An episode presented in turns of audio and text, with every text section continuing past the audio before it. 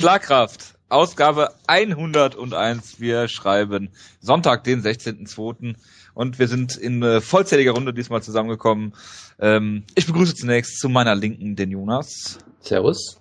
Und zu meiner Rechten den Wutke. Guten Tag, Herr Klopper. Ja, wir haben eine vollgepackte Ausgabe, wir haben News, wir haben zwei UFC-Events und äh, zum Nachteil komme ich dann noch und werde über die Dennis Siever Full, äh, ja, Full Control MMA App reden. Ähm, da könnt ihr euch auf einiges gefasst machen, sage ich mal so. Wird aber, ja, wir werden sehen. Kampfsporttraining ähm, der besten Art. Genau. Ähm, der, der, der Wut gelegt euch übrigens die Boxing-App vom gleichen äh, Herausgeber äh, ans Herz mit Florian Klopper-Winter. Personal Trainer aus Heidelberg. Genau, den können wir auf jeden Fall sehr empfehlen nach fünfminütiger Internetrecherche.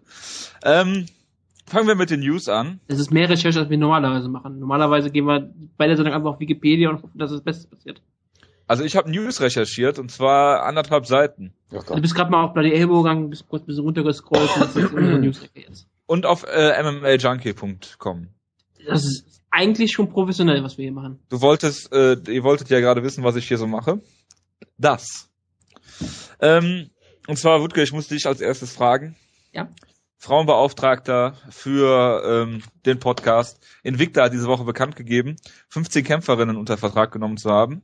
Unter anderem äh, Peggy Morgan und äh, Roxanne Modafferi aus der aktuellen oder aus der letzten TAF-Staffel. Ähm, sind dir die Namen ein Begriff? Hast du sie auf dem Schirm? Wenn nicht, das sind doch all die Kämpferinnen, die für die UFC nicht mehr gut genug sind, weil sie meistens alt und Pioniere sind und deswegen jetzt bei ähm, Invicta landen, weil sie immer noch Namen sind und da eigentlich ganz gut eingesetzt werden können. Sonst sind da viele Namen drunter, die halt auch so in diese Kategorie fallen.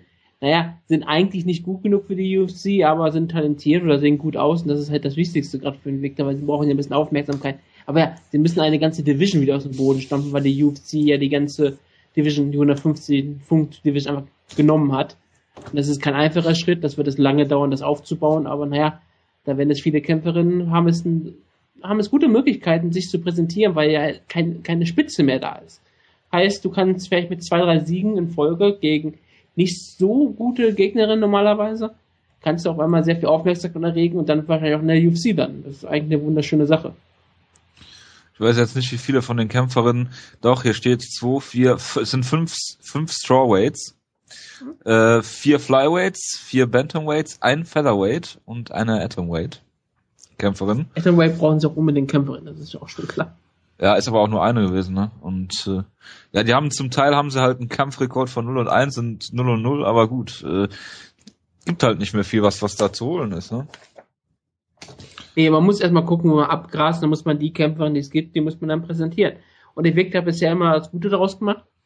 Sie machen nicht zu viele Shows, sie machen ja eigentlich relativ wenig Shows im Jahr, vier Stück oder so. Oder eigentlich drei. Und dafür reicht der Kader. Und wenn die meisten Kämpferinnen dann gut aussehen, dann landen sie halt in der UFC, dann muss man wieder von vorne anfangen. Ich wollte gerade sagen, haben die irgendeine Show schon angekündigt für dieses Jahr? Ich glaube nicht, äh? Nein, aber es wird ja so gemunkelt April, Mai als Termin. Mhm. Das geht relativ schnell bei Invicta auf einmal, aber ich habe glaube noch keinen Termin gesagt bekommen. Ich könnte ja mal schnell gucken. Aber ich habe bisher auch keinen gehört.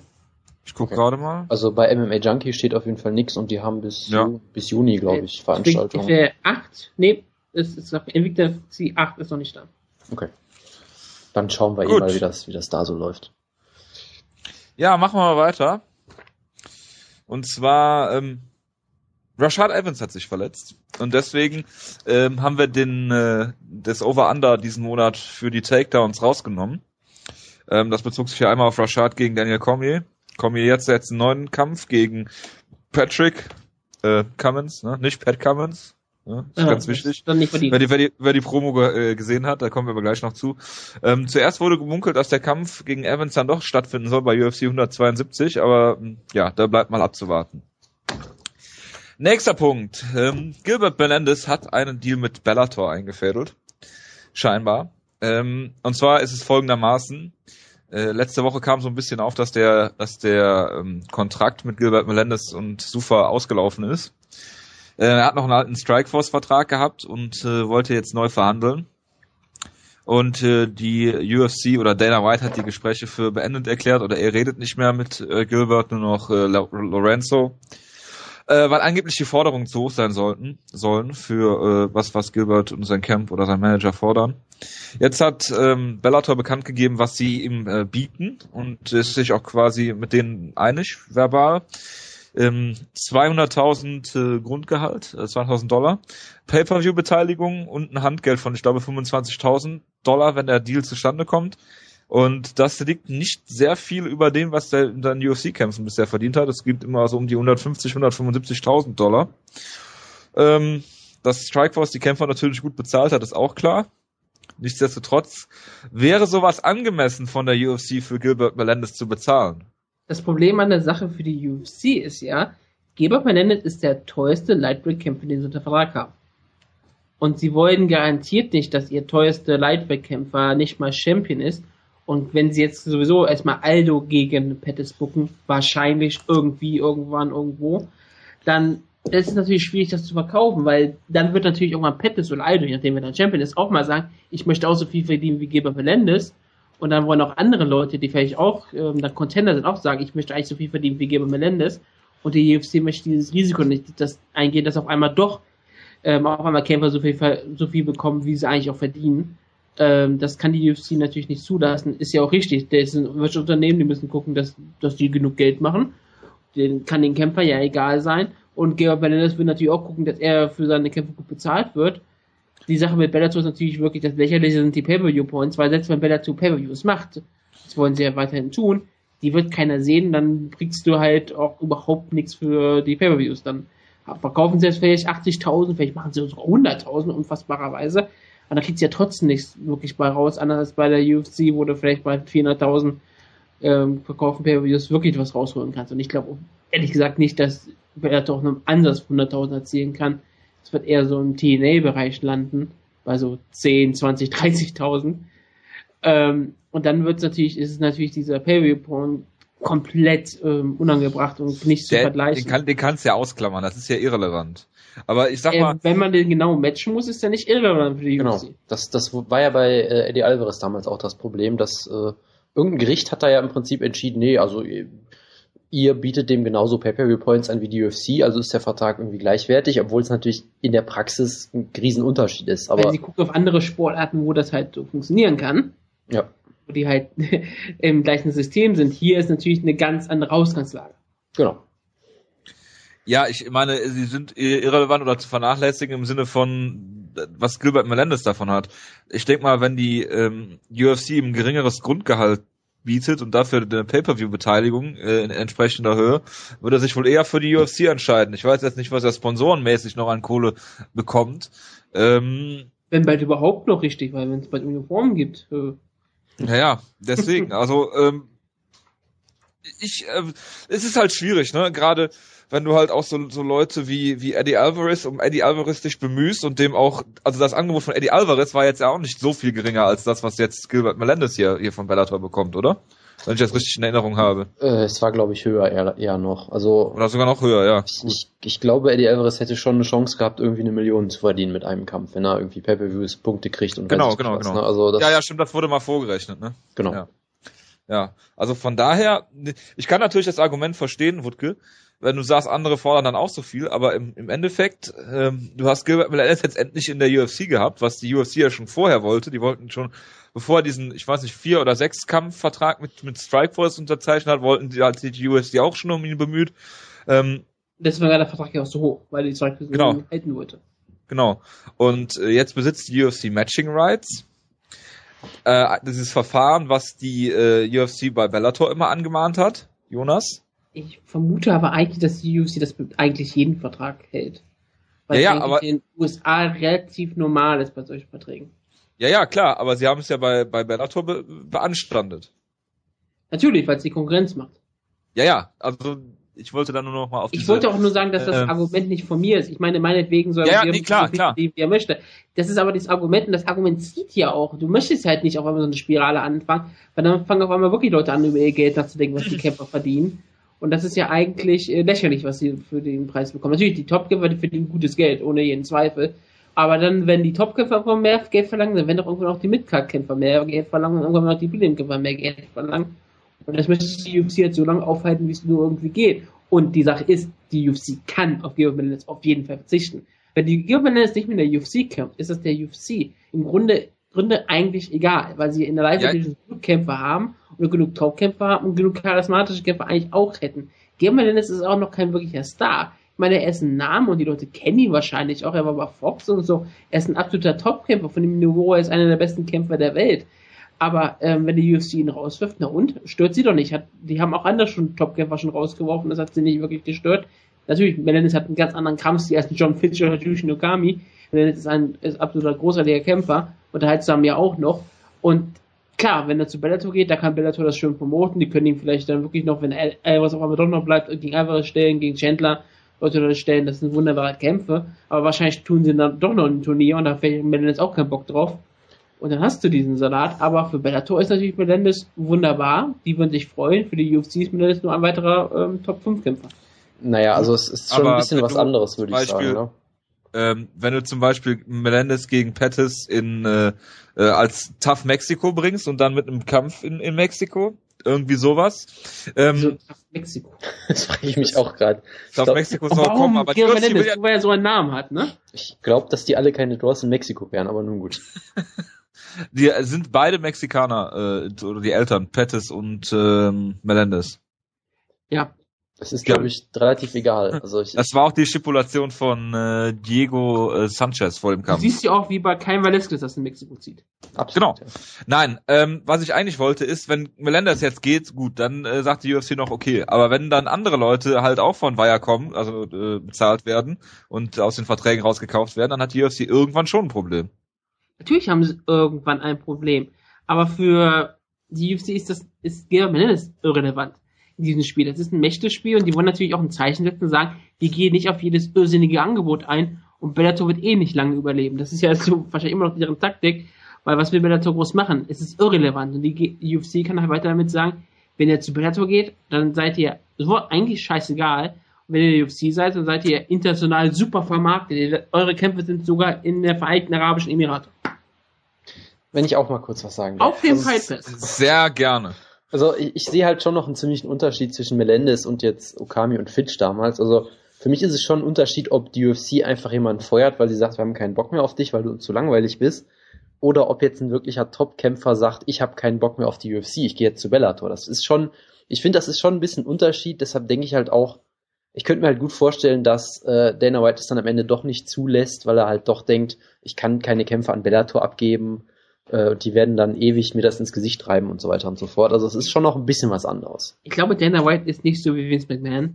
Das ist wirklich ich glaube, der, ich, der, ich glaube, Dana White ist dann jemand. Ich glaube, er ist schlimmer eh, als Vince McMahon. Ja, aber ich, ich glaube, glaube, er hat da nichts zu sagen. Das, das ist der wird das, Punkt, ja. Dana White wird das eher Gilbert Melendez immer nachhalten. Und wenn Gilbert Melendez jetzt zu Bellator wird, dann wird Gilbert Melendez auf lange Zeit bei der UFC nie wieder unterkommen. Das wird er ihm immer wenn, vorhalten. Ich glaube, wenn Lorenzo Fertita Gilbert Melendez haben will, dann scheißt er darauf, was Dana White sagt. Weiß ich nicht mal. Ich weiß das nicht, ist, äh, wie. Das ist, ich das äh, glaube ich durchaus auch, ja. Also, was ich einfach nur sagen würde, ist, ist halt das Ding. Ich meine, klar, Gilbert Melendez will natürlich so viel Geld haben wie möglich, ist ja auch klar. Meine, wir wissen ja auch nicht, was die UFC ihm vorgeschlagen hatte kann ja, also wenn die UFC jetzt wirklich so, so gesagt hätte, hey, du kämpfst jetzt einfach für 30 Prozent weniger Geld, dann äh, wäre ich auch ein bisschen verwirrt. Man weiß ja nicht, vielleicht wollten sie ihm auch einfach das gleiche bezahlen, er wollte mehr haben, wir wissen es ja nicht so genau. Aber klar, Melendez will so viel Geld haben wie möglich, weil er halt, das ist halt sein Job. Und die UFC will natürlich, dass er so wenig verdient wie möglich, äh, aus den eben genannten Gründen schon. Von daher, die, die Verhaltensweisen von beiden Seiten sind halt irgendwie komplett nachvollziehbar. Äh, die Sache, die halt ein bisschen komisch ist, ist halt erstens natürlich das, das Verhalten von Dana, dass er das erstmal wieder so öffentlich macht. Dann natürlich das Verhalten von Cesar Gracie, da müssen wir, glaube ich, überhaupt nicht drüber reden. Das ist eh ein äh, Sonderling. Ähm, und es wirkt halt, es wäre halt natürlich irgendwie sportlich schon ziemlich tragisch, wenn du einfach so einen Top-5-Kämpfer ziehen lässt, weil, du, weil der dir das Geld nicht wert ist. Ich meine, wie gesagt, die UFC hat auch mal John Fitch für einen Tag gefeuert, weil irgendwie er sich die Videospielrechte nicht für, für, für eine kleine Summe abkaufen lassen wollte oder irgendwie sowas. Also das ist ja jetzt nichts Neues in dem Sinne, dass sie jetzt, äh, sobald du irgendwie ein starkes Management hast oder Forderungen stellst, dann hast Dana White dich, glaube ich, sofort. Von daher, ähm, ich bin, ich bin mal sehr gespannt, was da passiert. Ich kann ja, halt irgendwie, ich kann halt irgendwie keiner Seite so einen Vorwurf draus machen, außer halt die, die Art und Weise, wie darüber geredet wird, aber das ist jetzt auch nicht mittlerweile nicht mehr wirklich erwähnt wird. Das ist ja aktuell jede Woche sowas in der Art. Ja. Jetzt haben wir so viel wirtschaftlich gemacht, wir müssen so ein paar Begriffe nennen wie Nutzenmaximierung, ja, wir noch unterbringen müssen und Homo economicus. Der hinarbeitet ist ein. Ja, absolut. Genau. Er weiß überhaupt nicht, was das ist. Oh, sehr schön. genau. Sehr gut. Und die UFC ist, ein ist ich finde immer noch, dass die UFC ein Monopol ist, so. Ähm, Obwohl wir gerade darüber reden, dass sie eine Konkurrenz haben, die, Genau. die mit ihm bietet, aber die hat trotzdem ein Monopol. ja, der, der Konkurrent ist ja nicht, ist ja keine andere Promotion, ist ja Viacom und die sind ja eh bald weg. Also, Also sagst, ein- Bellator ist keine Konkurrenz. Also Viacom ist eh bald bankrott, oder? Warum ist Viacom Ja. weit weg? Das war die auch gerade Frage. Ja, nein, nicht vom MMA-Markt. Also, Wieso ist bei Viacom bald von der MA-Markt weg?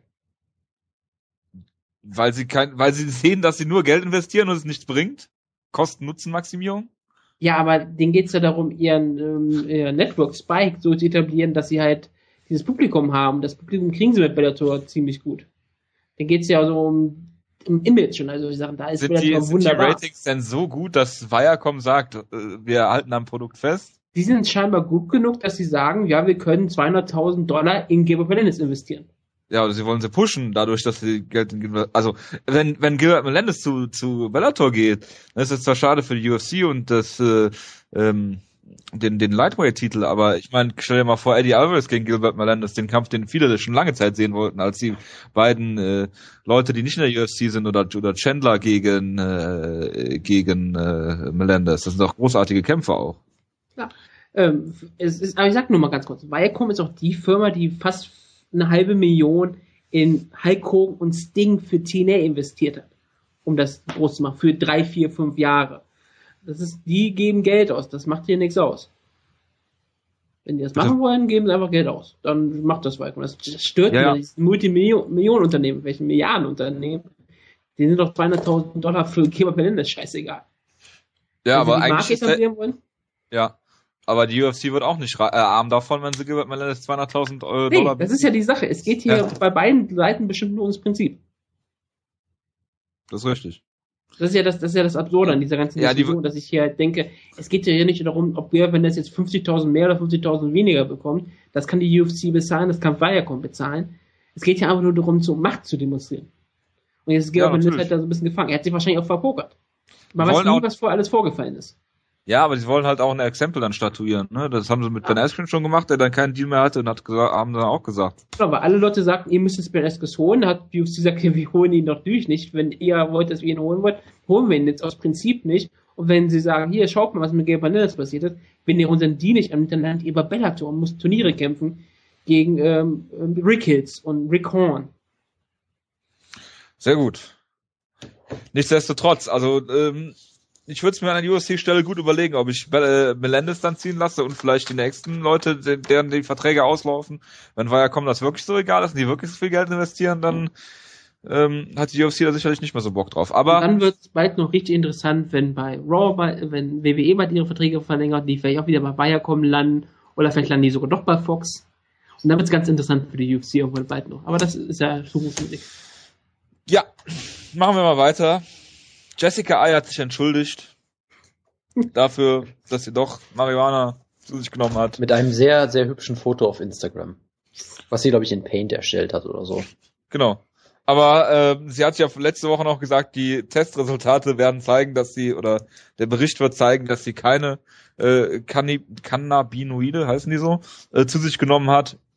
Äh, der Bericht hat es dann doch gezeigt. Ich Wie ist das sage, Opfer hier?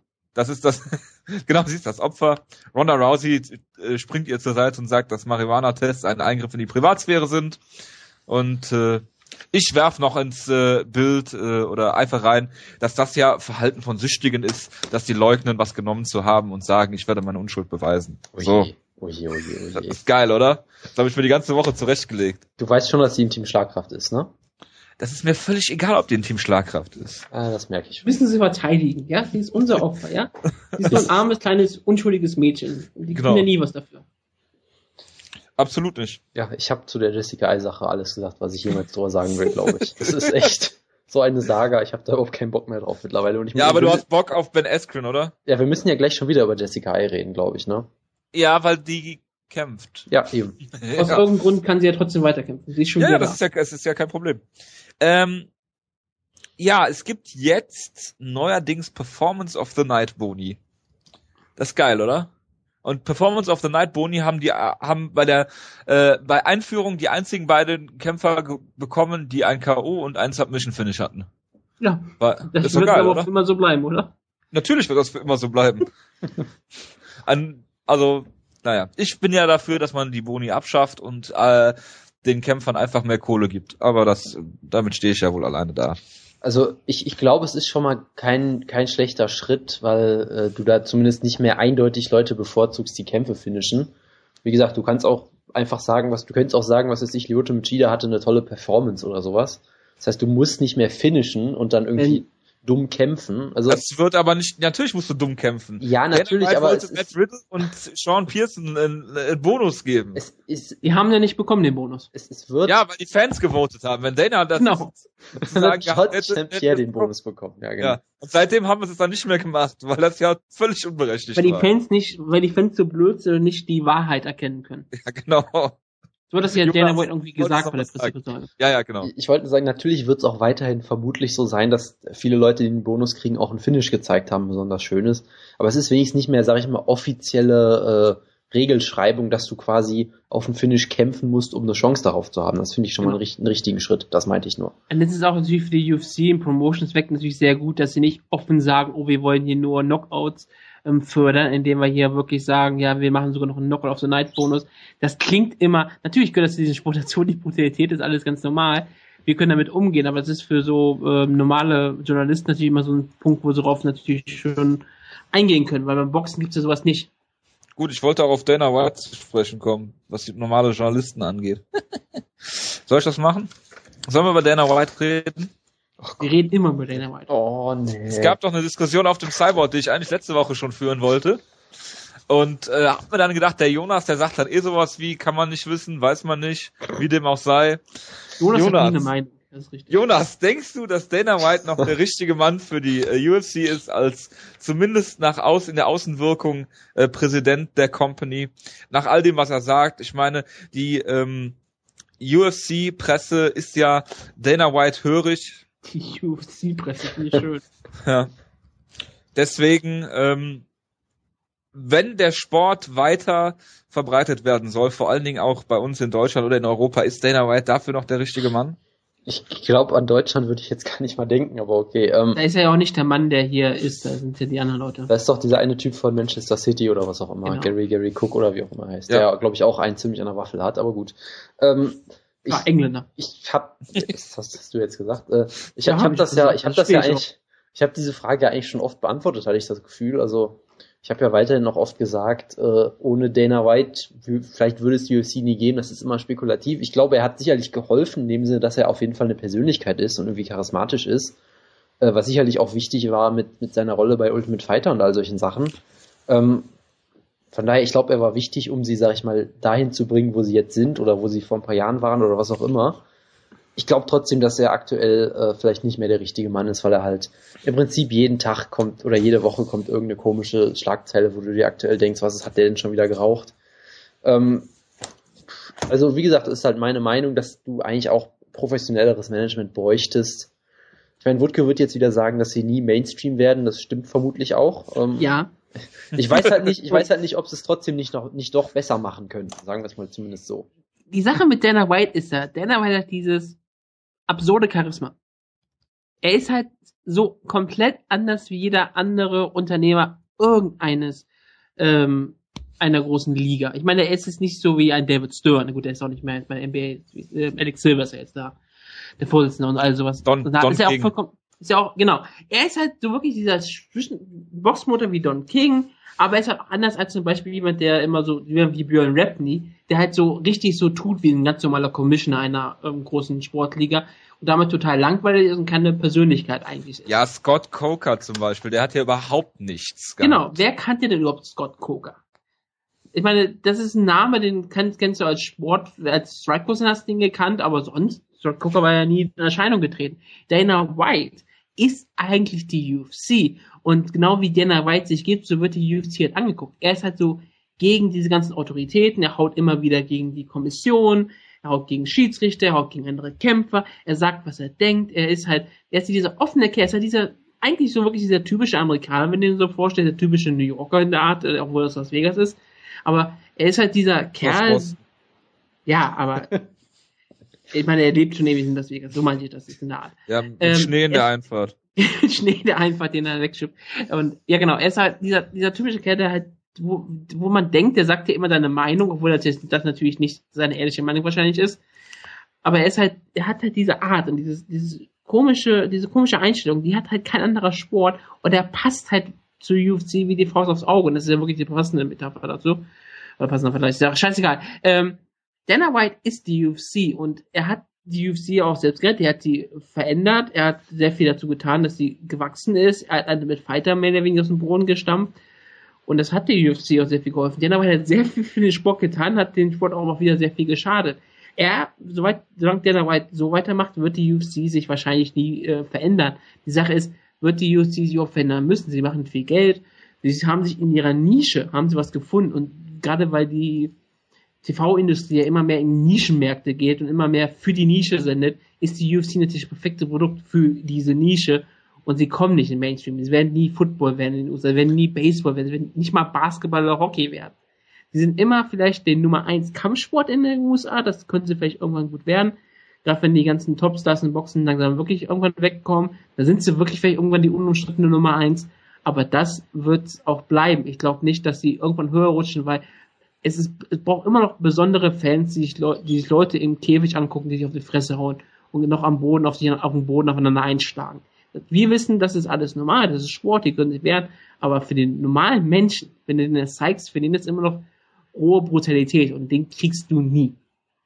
Ja, aber wenn der, wenn jemand, der jetzt vielleicht aufgeschlossener gegenüber ist und sich dann einen Dana White anhört, der, der denkt auch dann erst recht, das ist doch barbarisch.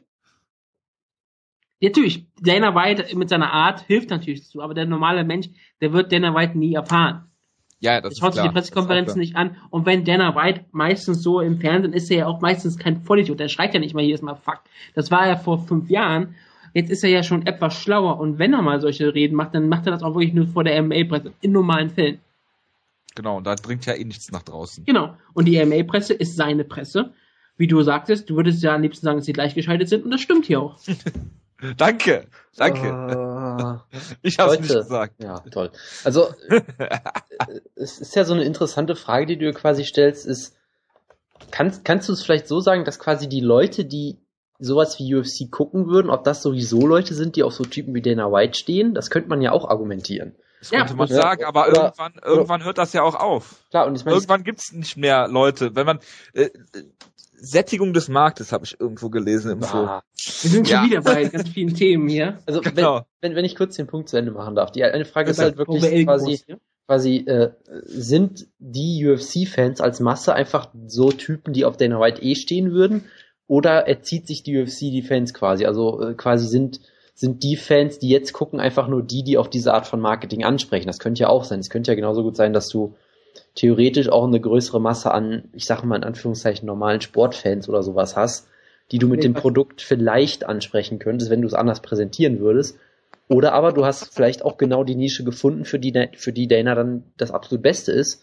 Und dann könnte es natürlich auch sogar sein, dass, sage ich mal, ein normaler, professioneller Typ, die dann eher äh, äh, ja, abschrecken würde, in Anführungszeichen, oder denen nicht so gefallen würde. Das ist halt, Natürlich würde ich das Publikum so ran. Achso, ich wollte das weitermachen. ich, ich wollte es halt nur sagen, so 100% kannst du es halt nicht aufbröseln. Äh, ich würde trotzdem vermuten, dass da doch noch ein bisschen mehr Potenzial nach oben wäre, aber naja. Das hat man doch an UFC 168 gesehen. Die haben eine Million Buys gekriegt. UFC hat vorher immer gesagt, 800.000 ist das neue eine Million. Das geht ja scheinbar.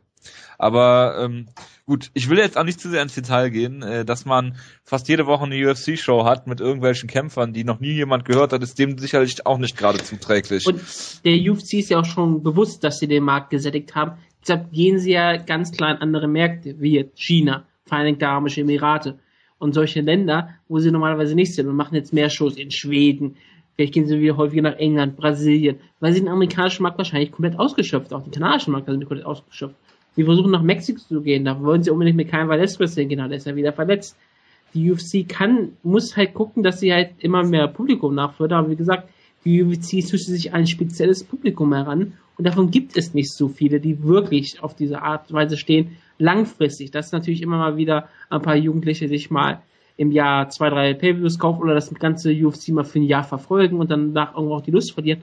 Ist ja logisch, aber du musst ja gucken, dass du langfristige Fans an sich bindest und dazu musst du schon ganz besondere Fans haben. Die sind entweder die ewig dummen Idioten, die auf Brutalität stehen, oder die werden irgendwann so elitär wie Jonas.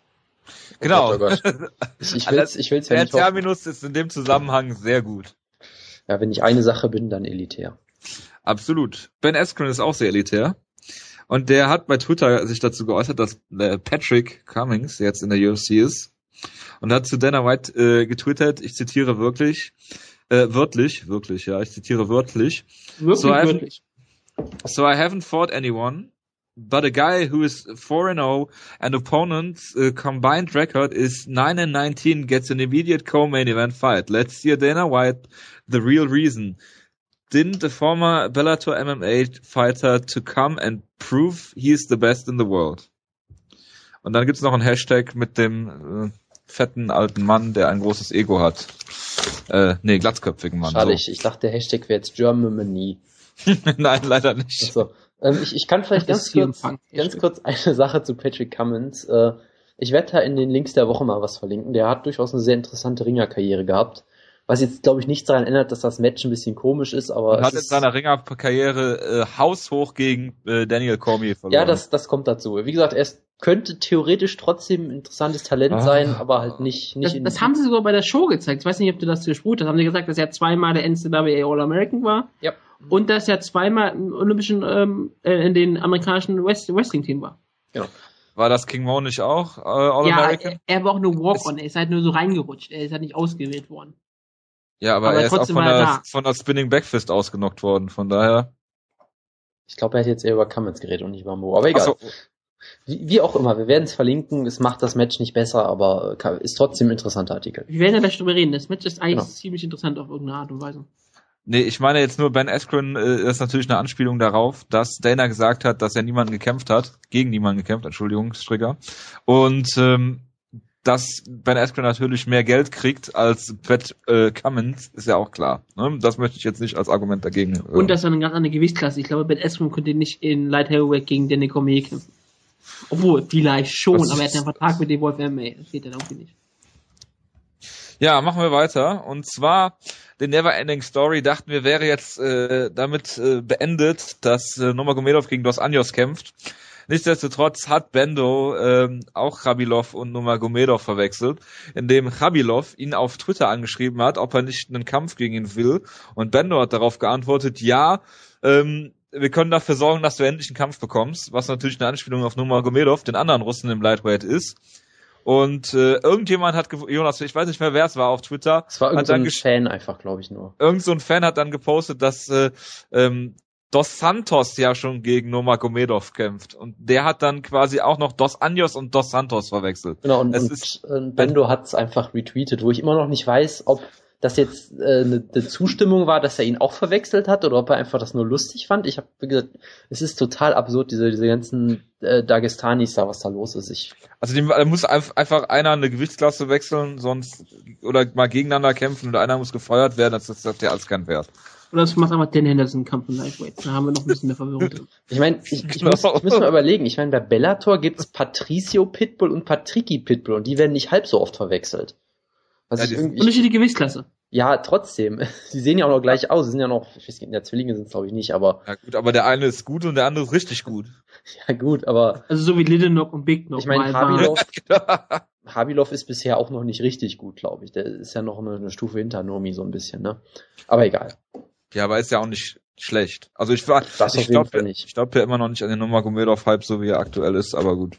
Das ist meine, das ist meine Catchphrase, an den Hype zu glauben. Jonas, Jojo klaut dir alles. Erst klaut dir den Hype, dann hat er dir die Tendenz geklaut. Also Genau. das ist Dafür- normal. dafür Assimiliert alles Als von nächstes, als nächstes werde ich äh, Maximo Blanco abfeiern.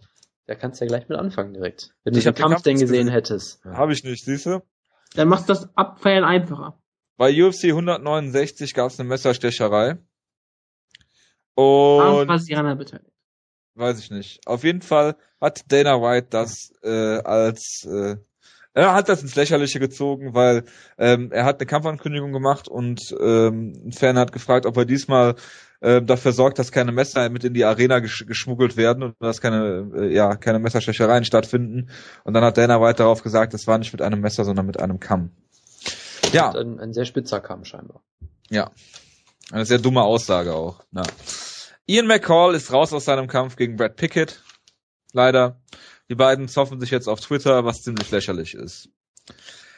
Ähm, Okay. Chael Sons Kampf gegen Wender, wolltest du was dazu sagen? Nee, ich fand, ich fand nur, die zoffen sich auf Twitter. Das ist ja eine Meldung wert.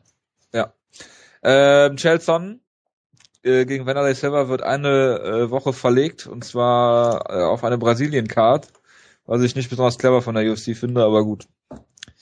Overeem soll seinen Kampf gegen äh, JDS nicht gewollt haben, also soll einen Kampf gegen JDS abgelehnt haben, weil er verletzt sein soll. Ach so, okay, ja. Nee, das- nee, sorry, ich dachte, du wolltest jetzt die, die Nachfolgestory, dass JDS ja auch nicht gegen Overeem will oder irgendwie sowas.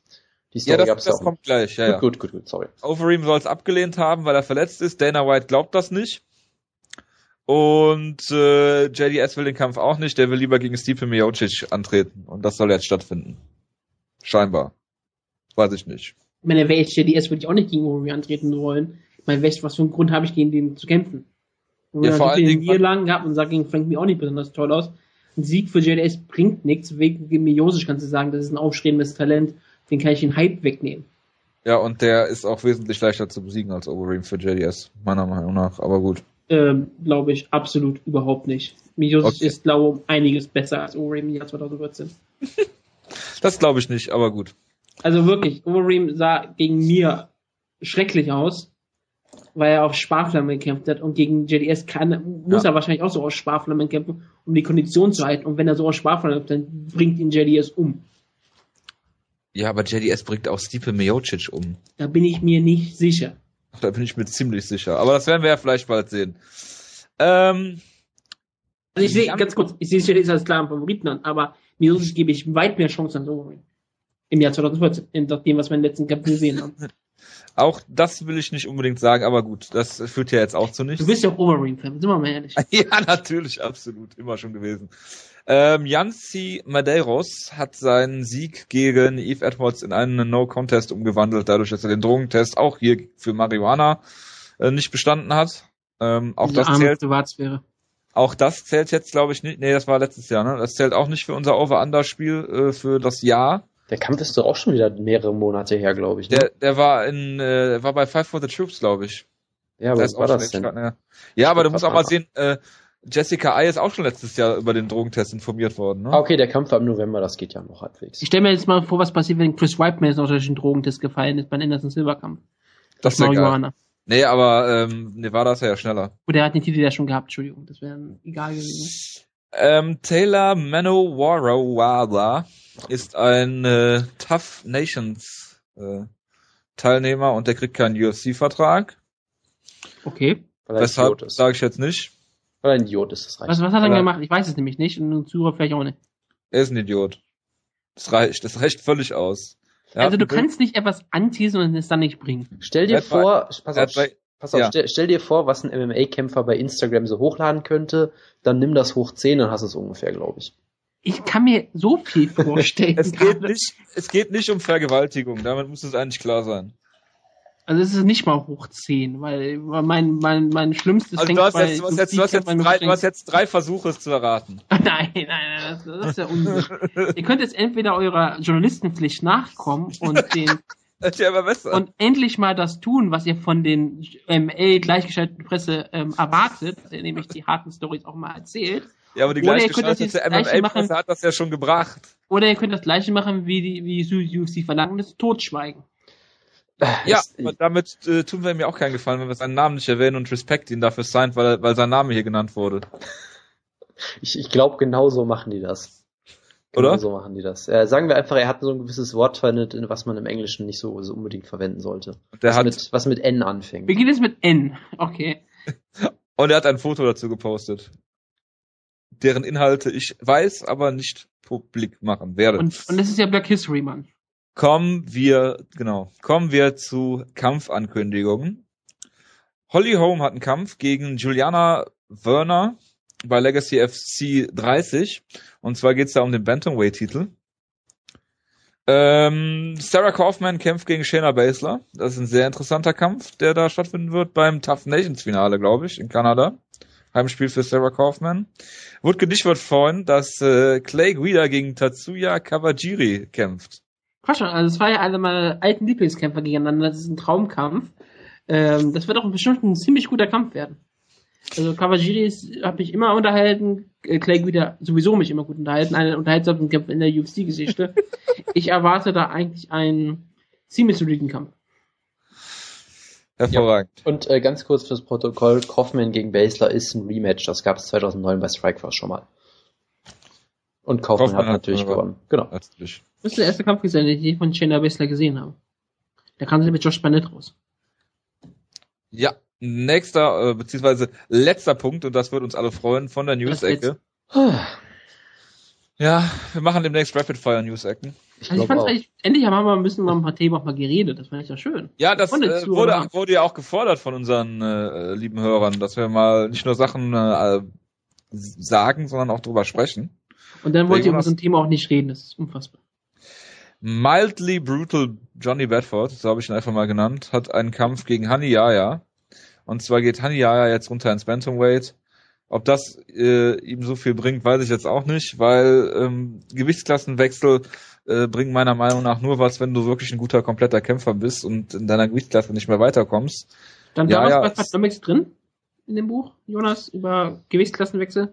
Äh, da stand drin, dass es, äh, also ich, ich glaube, so Erfolgsquoten oder sowas gab es da nicht. Es wurde halt irgendwie gesagt, dass ähm, wenn, wenn du dir alle UFC-Kämpfer anguckst, die mehr als vier Kämpfe hatten, waren es glaube ich vier oder mehr Kämpfe in der UFC hatten, da haben irgendwie über die Hälfte schon mal die Gewichtsklasse gewechselt. Es ist also, es ist sehr häufig, aber ich glaube, es stand jetzt nicht explizit drin, wie erfolgreich das ist, weil das glaube ich so viele Daten wären, dass du das gar nicht wirklich verarbeiten kannst. Was mich noch interessieren würde, Jonas, ich meine, ich habe schon mal gelesen, aber ähm, wir kommen ja jetzt zu UFC Fight Night. Und Mhm. da hat im Main Event einen Rechtsausleger gegen einen Linksausleger. Gab es da nicht von von Fightnomics auch irgendeine Statistik darüber über über Auslagen und Auslagenwechsel, also Kämpfer, die auch die Auslage wechseln? Ja, das gab es auf jeden Fall. Äh, wenn du mir eine Minute Zeit gibst, kann ich es raussuchen. Nee, ist jetzt nicht so wichtig. Ne, ich meine nur, Also- ähm, das ist, gab's, glaube ich, ne? Generell, Weil, äh, ähm, Beispiel. generell hat er halt irgendwie rausgefunden, dass äh, äh, wenn du gegen links aus, also gegen Linksausleger kämpfen alle schlechter im Prinzip. Selbst wenn du auch selbst ein Linksausleger bist, du triffst halt einfach weniger Schläge oder die die ja die Schlag die Schlaggenauheit geht auf jeden Fall runter. Äh, ich weiß gar nicht, was da noch. Äh, also er hat auf jeden Fall auch über solche Sachen hat er sehr viel. Von daher, äh, wenn euch solche Sachen interessieren, lohnt sich das Buch sicherlich, ja. Hat denn die Dennis Siever App einen Tipp, wie man gegen Linksausleger kämpfen kann? Äh, also, Gegen Rechtsausleger? Rechtsausleger. Also Gegen ich wollte gerade mal korrigieren, es geht um Rechtsausleger, die äh, äh, eher Da war ich grad so verwirrt, Ja, ja, des, deswegen. Also Linkshänder sind Rechtsausleger. So. ja, ja, klar, das weiß Ja. ich sogar, ich war gerade so verwirrt. Ja, ja, ich, äh, das ist nur ein bisschen verwirrend. Ähm, nein. So, Schade. Also ich kriege nicht mal Tipps, die, die ich brauche. die, die du brauchst. Wieso? Ja, Jonas ist ein Rechtsausleger. ich dachte, vakant wäre Rechtsausleger. Ja, Jonas auch. Also da habe ich gerade die ganzen Begriffe gerade ganz durcheinander gebracht. Sehr gut. Sehr gut. Es liegt an dir, weil du auf einmal angefangen hast damit. Ich habe gefragt. Wir sind wie die Lemminge hier. Wir müssen Southpaw und Orthodox einführen. Ja.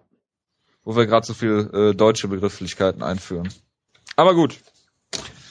Reden wir über die Fight Night. Und zwar gab's oder hat noch jemand News? Äh, nee, reicht, glaube ich, Gut. fürs Erste. Aber Jonas, du hattest so, so wenig Redeanteil jetzt und du bist so begeistert vom Main Event gewesen. Natürlich. Da würde ich sagen, lieber Jonas, äh, Lyoto mit Shida gegen Gegard Musasi, bitteschön. Nimm dir deinen Whisky und hab Spaß. Genau, und pass auf, dass dir die Zigarre nicht reinfällt. Ja. Sitzt du eigentlich auf so einem großen Sessel? Das stell ich mir so vor, dass du dir auf so einem großen Sessel sitzt und so ein Globus neben dir steht, den du so öffnest und dann deinen Whisky da Und rausholst. dahinter so ein riesiges Regal mit tausenden von Büchern, die ihr nie gelesen habt. genau, genau. Also äh, einer Und von euch, Kaminfeuer ganz leise. also einer von euch weiß, wie mein Zimmer aussieht. Von daher. ich es habe gesehen, du hast tausende Bücher, die ihr nicht gelesen hast. Das ist mein Zimmer. Ich, ich habe, glaube ich, alle gelesen davon so ungefähr. Aber Das ja. sagen sie ja auch immer. Ja, ich weiß, ich weiß. Also, wenn ich mal anfangen kann, äh, der Kampf war eigentlich ungefähr so, wie ich es mir erwartet habe. Ich habe ja mir schon Stinkt gedacht, langweilig, hast du gesagt letzte Woche, ne? nein, das habe Sportlich ich, relevant das hat er hab ich nicht. ich war, fühlte mich von dem Kampf eigentlich wunderbar unterhalten. Es war halt kein äh, Fight of the Year Kandidat Action Mega-Kampf, was halt auch klar war, weil beide einfach nicht diese Art von Kämpfer sind, weil sie halt beide taktisch sehr gut sind und äh, konservativ manchmal auch ein bisschen kämpfen. Aber ich war eigentlich sehr unterhalten. Es war ein klarer Sieg für Machida. Der Kampf war trotzdem eng in gewisser Weise. Ich meine, es ist jetzt nicht so, als hätte er Musashi komplett zerlegt. Ich hatte immer das Gefühl, dass noch was passieren könnte. Es war für mich zumindest eine, eine gute Portion Spannung auch drin. Und es war eigentlich ein verdammt überzeugender Sieg einfach von Machida, den ich halt, wie gesagt, auch unglaublich gerne sehe, einer meiner Lieblingskämpfer ist. Von daher war ich eigentlich rundum zufrieden damit. Es war so ungefähr das, was ich mir gedacht habe. Und äh, es war eigentlich vollkommen zufriedenstellend für mich. Was man dazu sagen muss, auch ähm, ich habe die Prelims erst nach der Maincard gesehen. Wenn ich die zuerst geguckt hätte, wie äh, Leute, die es live geguckt haben, hätte ich vielleicht auch keinen Bock auf den Kampf gehabt. Also wir haben die Prelims ja gar nicht gesehen, der Wutke und ich. Das ist auch besser so. Gut. Ähm, ja, also Machida war halt irgendwie in allen Belangen immer einen Schritt schneller als äh, Mustasi und Mustasi hat nachher auch gesagt, ähm, dass er gar nicht richtig in den Rhythmus gekommen ist und dann wurde noch über Ring raus spekuliert. Ich meine, es ist natürlich nicht gerade hilfreich, wenn du zehn Monate Pause hast, bevor du gegen Machida kämpfst, also, also ähm, ohne Kampf dazwischen und verletzt und so weiter. Ähm, ich weiß nicht, ob, ob immer noch was passieren konnte. In der vierten Runde ist ja noch relativ viel passiert. Da gab es, glaube ich, diesen ähm, Omoplata-Versuch einmal. Äh, es gab diesen Sweep von Musasi genau. und es gab diesen diese beiden Upkicks. Also der erste legal, der zweite logischerweise illegal. Da ist Musasi dann aber auch wirklich selber schuld. Ich bin der Meinung, man sollte dafür einen Punkt abziehen, weil das eine, eine absolut klare Situation war, wo du siehst, dass Machida steht, der kriegt den ersten Upkick ab und kniet sich dann hin mit einem Knie, um den zweiten Upkick halt illegal zu machen und, und Musasi tritt halt einfach trotzdem. Das ist ähm, eine intentional Foul in meiner äh, für, für meine äh, für meiner Meinung nach und deswegen ist das eigentlich ein Punktabzug. Nichtsdestotrotz, Machida hat alle Runden gewonnen. Irgendjemand hat Musasi eine Runde gegeben. Ähm, ja, also es war von vorne bis hinten eigentlich eine Machtdemonstration von Machida. Ich fand den Kampf jetzt nicht so spannend, weil ähm, für mich Musasi eigentlich in keinem Augenblick des Kampfes irgendwie eine Chance gehabt hätte. Ähm, hat mir da mehr erhofft von Musasi, nichtsdestotrotz finde ich es auch keine Schande, wenn man gegen Machida auf so eine Art und Weise verliert. Von daher warten wir mal ab, was als nächstes kommt für Musasi. Also ich muss sagen, für mich hat Musashi jetzt auch nichts verloren in dem Kampf eigentlich. Nein, nein, das also, absolut. Also an Standing oder sowas hat er für mich auch absolut nicht verloren, nichts verloren. Ähm, mit den Upkicks, das, äh, was ich auch sehr interessant fand, da es eigentlich für mich so aussah, dass der Ref eigentlich überhaupt nichts machen will und sich mit Chida dann sofort beschwert hat genau, und, ja. und, ihn so angeguckt hat, so so Hen Barrow-mäßig, stopp mal bitte den Kampf und dann hat der Ref auch ganz langsam mal was gemacht und hat dann Ja gut, aber das war jetzt ja völlig gerechtfertigt, ne? Also, ja klar, äh, aber es, sah halt wirklich so aus, er stand halt so daneben, hat er gesagt, ach ja, dann hat er irgendwie eine Minute mit Chida geredet, das war irgendwie alles sehr, sehr komisch. Ähm, ich fand generell eigentlich mit Chida fand ich hier sehr interessant, wie er gekämpft hat. Ich meine, er hat hier viele Sachen gemacht, die ich so auch noch nicht unbedingt von ihm gesehen habe, so oft. Ich meine, er hat extrem viele High Kicks gezeigt. Ich weiß gar nicht, ob er das im Light Heavyweight wirklich so oft gemacht hat. Vielleicht fällt es mir auch jetzt nur aus, weil er, weil er Munoz damit ausgenockt hat, aber es kam mir schon sehr häufig vor. Hat ihn auch ein paar Mal richtig gut getroffen. Ähm, hat ja sogar einmal so diesen, diesen Anthony Pettis-mäßigen Kick gemacht, wo er sich noch so auf die Hand aufstützt, der natürlich überhaupt nicht getroffen hat, aber auch ziemlich spektakulär aussah. Äh, er hat seine Foot, äh, seine Foot, Foot Sweeps wieder gezeigt, sehr schön zweimal. Ähm, er hat die linke, die linke Gerade finde ich immer sehr beeindruckend von Machida, ne? aber das auch. Also ich fand es generell äh, beeindruckend, ja wie Musashi ihn überhaupt nicht am Käfig stellen konnte, weil er immer sofort weg ist. Er hat wie gesagt die Omoplata versucht vom Rücken äh, und dann, was ich auch irgendwie relativ großartig fand, dass er wirklich mit fünf Sekunden Zeit übrig noch in die Guard von Musashi reingesprungen ist am Ende, so Sakuraba-mäßig fast schon. Was er ja überhaupt nicht hätte machen müssen, weil er den Kampf klar gewonnen hat, aber ich fand, da hat er nochmal so ein kleines Ausrufezeichen gesetzt auf den Kampf. Von daher ähm, fand ich eigentlich wunderbar. Er hat hier viele Sachen gezeigt, die ich gern wieder von ihm sehen möchte. Gerade diese, diese Sweeps immer. Und von daher, von der Cardio sah er für mich auch gut aus. Er wirkte halt im Interview danach irgendwie ziemlich platt, aber hat sich scheinbar auch am Fuß verletzt oder so. Vielleicht war es auch einfach, dass das Adrenalin dann abgebaut hat und er irgendwie Schmerzen hatte, keine Ahnung.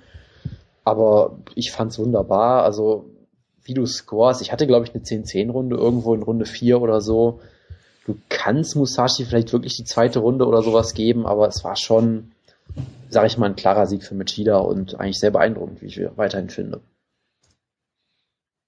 Ja, absolut. Wutke. Ja, was denn? Was willst du noch zum Kampf sagen? Bin vor Freude eben gerade eingeschlafen. ich merke das schon. Nein, Ja, ähm, lass, lass, dir, lass das dir nicht anmerken, äh, sondern rede einfach über den Kampf. Nein, ich würde nicht anmerken, dass es hier technische Probleme gab, nicht Absolut wurde nicht. und ich äh, die Schuld natürlich immer nur bei Jonas suche. Ich möchte kurz, kurz anmerken, dass ich so von Machida begeistert bin, dass ich gar nichts gemerkt bin, gar nicht gemerkt habe, dass du auf einmal weg warst. Ja, du redest eh immer so viel. Du redest Ja, immer so viel, dass man gar nicht auffällt, wenn ich nicht dabei bin. Also eigentlich hatte ich äh, zwei Sekunden Redeanteil in den äh, zwei Minuten, in denen du gerade weg warst. ah, das ist aber auch normal bei dir. Du redest eh immer viel zu wenig. Was heißt, Nee, du also- moderier hier ein bisschen. Ich bin ja mehr der Mediator zwischen euch. Wir sind doch eigentlich immer alle einer Meinung.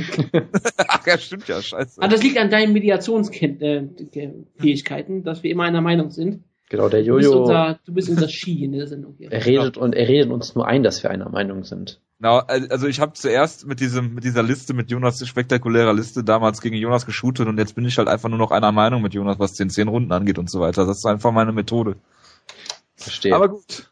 du musst gut, auch, also Maschida war hier wirklich überragend. Er hat eigentlich gezeigt, dass er in allen Belangen fast überlegen war. Das ist, ist selten war wirklich das so beeindruckend, weil Musashi ist ein ziemlich sehr, sehr guter Kämpfer, gerade im Stand-up und Maschida wirkte in jeder Hinsicht überlegen. Also es gab nicht viele Sachen, wo ich sagen könnte, dass Musashi vielleicht besser sah. Ich glaube eigentlich nirgendwo, außer dass er ein bisschen faulen konnte. Und das war es eigentlich auch.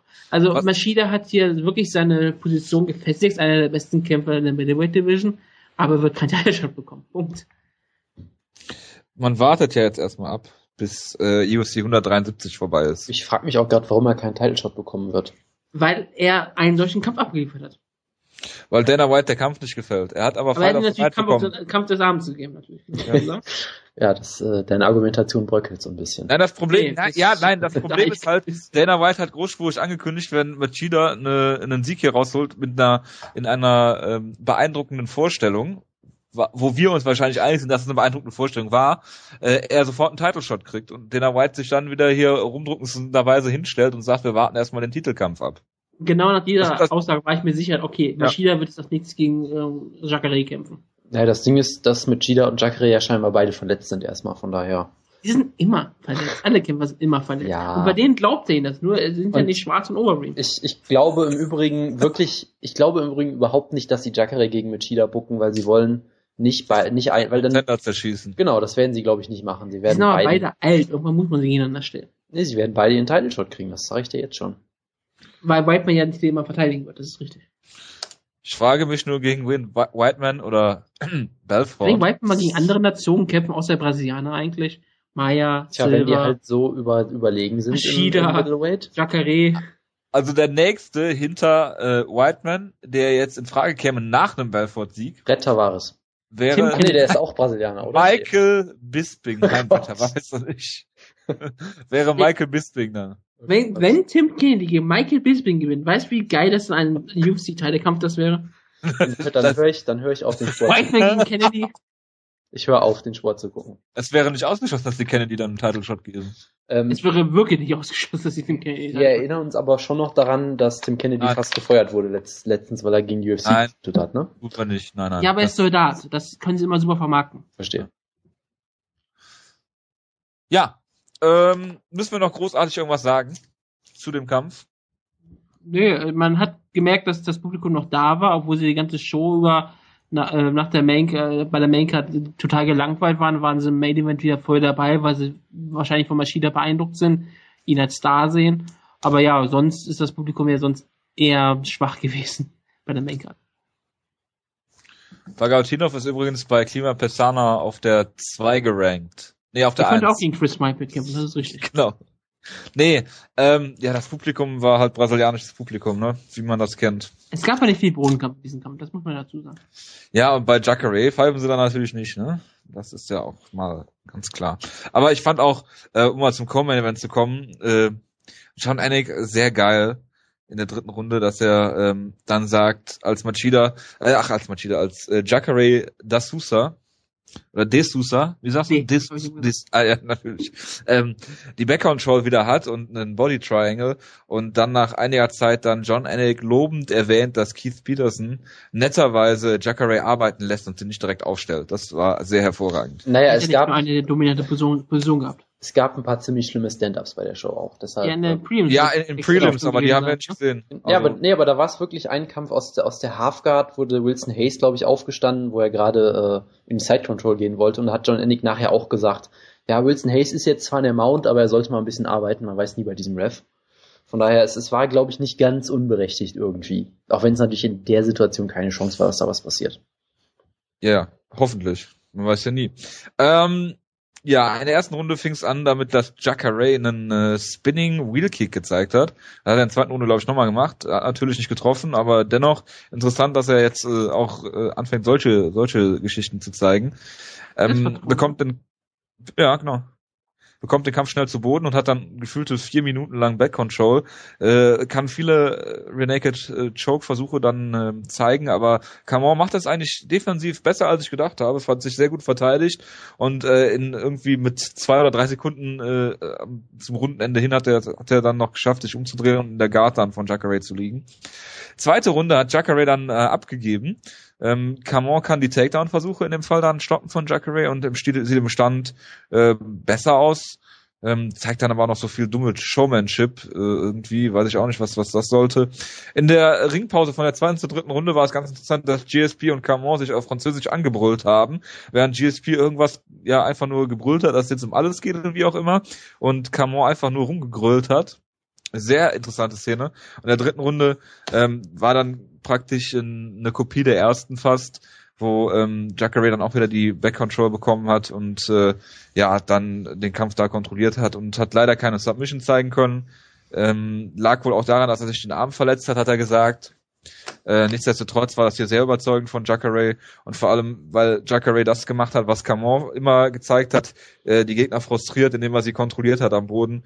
Ähm, natürlich auf eine andere Art und Weise, nichtsdestotrotz ein überzeugender Sieg von Jacare und äh, mal gucken, was da noch kommt. Also ich war ja so ein bisschen äh, äh, zwiegespalten zwischendrin. Weil, also ich, ich sag, ich sage mal Weil du ganz ehrlich, 13, 10 Runden hast. Nee, pass auf, wenn Jacare diesen letzten Takedown in Runde 3 nicht holt, hätte er die Decision, glaube ich, verloren. Für mich nicht, weil ich habe die erste Runde, glaube ich, sogar 10-8 gescored eigentlich, aber ähm, er, er sah zwischenzeitlich, fand ich, gar nicht mal so besonders toll aus, was vielleicht auch daran liegt, ich meine, er sagt, er hätte jetzt irgendwie wochenlang überhaupt mit seinen Armen überhaupt nichts machen können und so weiter und so fort, das kann es vielleicht auch erklären. Äh, du hast in dem Kampf natürlich gesehen, dass er ein unfassbar guter Grappler ist, das ist jetzt keine große Überraschung. Ähm, du hast aber halt auch gesehen, dass er äh, zwar ein guter Athlet ist, dass er auch richtig Power hat und so weiter und so fort, aber er ist jetzt halt trotzdem kein absoluter Killer im Stand so.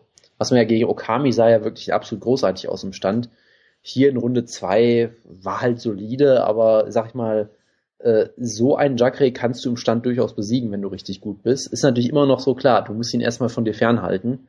Ich finde gerade die Art und Weise, wie er in Runde eins äh, sich einfach Kamau mehr oder weniger gegriffen hat und sofort in der Backmount war, war schon absolut großartig. Von daher, ähm, ich würde einfach sagen, es war ein solider Sieg. Ich war jetzt nicht äh, so vollkommen hin und weg. Liegt vielleicht auch ein bisschen dran, dran dass ich Camon irgendwie unterschätzt habe und gesagt habe, dass Jacare ihn einfach umhaut in der ersten Du hast Runde. ihn einfach auch. Das äh, kommt auch noch dazu. Wobei, mir- wo, wobei mir Camon in dem Kampf ja irgendwie sympathisch wurde, weil er ein sehr guter Heel ist, wie ich fand. Also die, die Art und Weise, wie er Jacare in der, in der zweiten Runde die ganze Zeit so verhöhnt hat, dass er dann wirklich nach dem Ende der dritten Runde wirklich die Arme hochgenommen hat, um zu feiern. Wenn ich äh, Franzose verhöhnt. Seine, seine, seine Re Gesichtsreaktion, als Jacare ihn in Runde 3 wieder in der Backmount hatte, wo er irgendwie innerhalb von 10 Sekunden von wütend zu fröhlich, zu genervt, zu äh, psychopathisch gewechselt hat immer. Es war irgendwie alles sehr, so unter, sehr unterhaltsam irgendwie. Man hat durchaus auch gesehen, dass Kamor ja kein schlechter Kämpfer ist. Ich meine, im Stand sah er, wie gesagt, gar nicht so schlecht aus. Hat auch einige Takedowns gestoppt, also er ist ja auf jeden Fall, äh, hat sich hier auch durchaus ähm, nicht, nicht schlecht angestellt. Es war halt natürlich nicht so großartig wie jetzt die letzten Kämpfe von Jacare, wo er immer Leute so schnell gefinisht hat, aber unterm Strich halt eine solide Leistung für mich. was ist und hier eine überragende Leistung gezeigt hat und dass er eigentlich den Performance-Bonus verdient hat als alle anderen Kämpfer, weil er wahrscheinlich sogar noch beeindruckender war als Eric Silver. Fand ich hier schon lustig, wie Jonas ihn begraben hat. Persönlich fand ich es einen ziemlich soliden Kampf ähm, von Jacare. Ähm, Camon ist halt ziemlich harte Neben, ein su- super Kämpfer. Aber man muss halt sehen, dass er halt nicht einfach zu finishen ist und das sieht man hier halt auch, dass Jacare es nicht geschafft hat und das ist nun auch keine Schande. Aber ja, man sieht, dass Jacare sich gesteigert hat, seit seinen Niederlagen gegen Luke Rockett und Tim Kennedy hat er sich schon einen absoluten Topkämpfer gemacht. Die Niederlage gegen Tim Kennedy, ja, ja. Gut. Bekommt Jacare jetzt eher den Title Shot als Machida? Oder? Das habe ich letzte Woche schon gesagt. Hätte er eh den Kampf hier gefinisht, hätte ich gesagt, Jacare hätte den Title Shot bekommen. Da er ihn nicht gefinisht hat, gibt es einen Kampf zwischen Machida und Jacare. Und dann als nächstes Michael Bisping. Nachdem er Tim Kennedy besiegt Nein, hat. Tim Kennedy natürlich. So. Tim Kennedy hat zum Beispiel einen Sieg über Jacare und den muss er, muss er vorhin gerankt sein, deswegen auch. Musashi hat auch einen Sieg über Jacare. Ja. Per Abkick. Deshalb kämpft er eher auch gegen Machida und nicht Jacare gegen Machida. Gut. Machen wir weiter mit Eric Silver gegen äh, Takenori Sato. UFC-Kämpfer mit der kürzesten durchschnittlichen Kampfzeit ist Eric Silver. Und ähm, ja, der hat äh, angefangen mit einem Bodykick, dann wischt Sato zurück, versucht einen Single Leg, dann gab es zwei Heel Kicks und zwar irgendwie so hinter dem hinterm Rücken, so wie so ein Hacken oder Absatzkick oder was auch immer beim Fußball. Ähm, der erste davon war klar illegal, wonach man meiner Meinung nach hätte unterbrechen müssen, weil Sato ein Knie auf dem Boden hatte und äh, äh, ein Heel Kick, der so noch nie gezeigt wurde, ist dennoch ein Kick und sollte damit zur Unterbrechung führen. Ähm, ja, und dann hat äh, Silver relativ kurzen Prozess gemacht und dann eingeschlagen auf Sato, der sich immer noch an seinem Bein festgekrallt hat. Und äh, dann ist der Kampf auch schon zu Ende gewesen, nach 50 Sekunden, glaube ich. Bitteschön. Ja, Eric Silver weiß, wie man äh, Squash-Matches äh, absolviert. Mit Ausnahme des einen Strikes. zu werden. Ja, aber, aber da hätte er ja wieder disqualifiziert werden können. Er nicht disqualifiziert Also werden ich müssen. bitte der, Kampf dich. hätte, der Kampf hätte unterbrochen werden müssen und dann wäre der Kampf weitergegangen und Eric Silver hätte ihn dann trotzdem gefinisht. Ja, aber nichtsdestotrotz hat er es geschafft, in 50 Sekunden wieder einen Foul zu zeigen. Ja, was nicht beanstandet wurde von niemandem bisher. Es ist ein Skandal, ja. ich weiß. Ich verstehe es nicht. Ich verstehe es nicht. Es ist doch mehr als klar. Aber alle feiern es ab. Ich, also ich sage jetzt nicht, dass, dass Sato den Kampf gewonnen hätte oder so irgendwas anders passiert wäre. Nichtsdestotrotz. Aber Jonas würde jetzt sagen, das kann man nicht wissen, oder? Jonas, sag bitte, das Äh, kann man nicht wissen. Du konntest auch vor dem Kampf schon wissen, wie der Kampf läuft. Nein, konntest du nicht wissen. Al- Allein als du schon gehört hast, dass Sato als Protégé von Sakuraba angekündigt wurde, es war schon, war schon klar, dass er irgendwie brutal ausgenockt wird.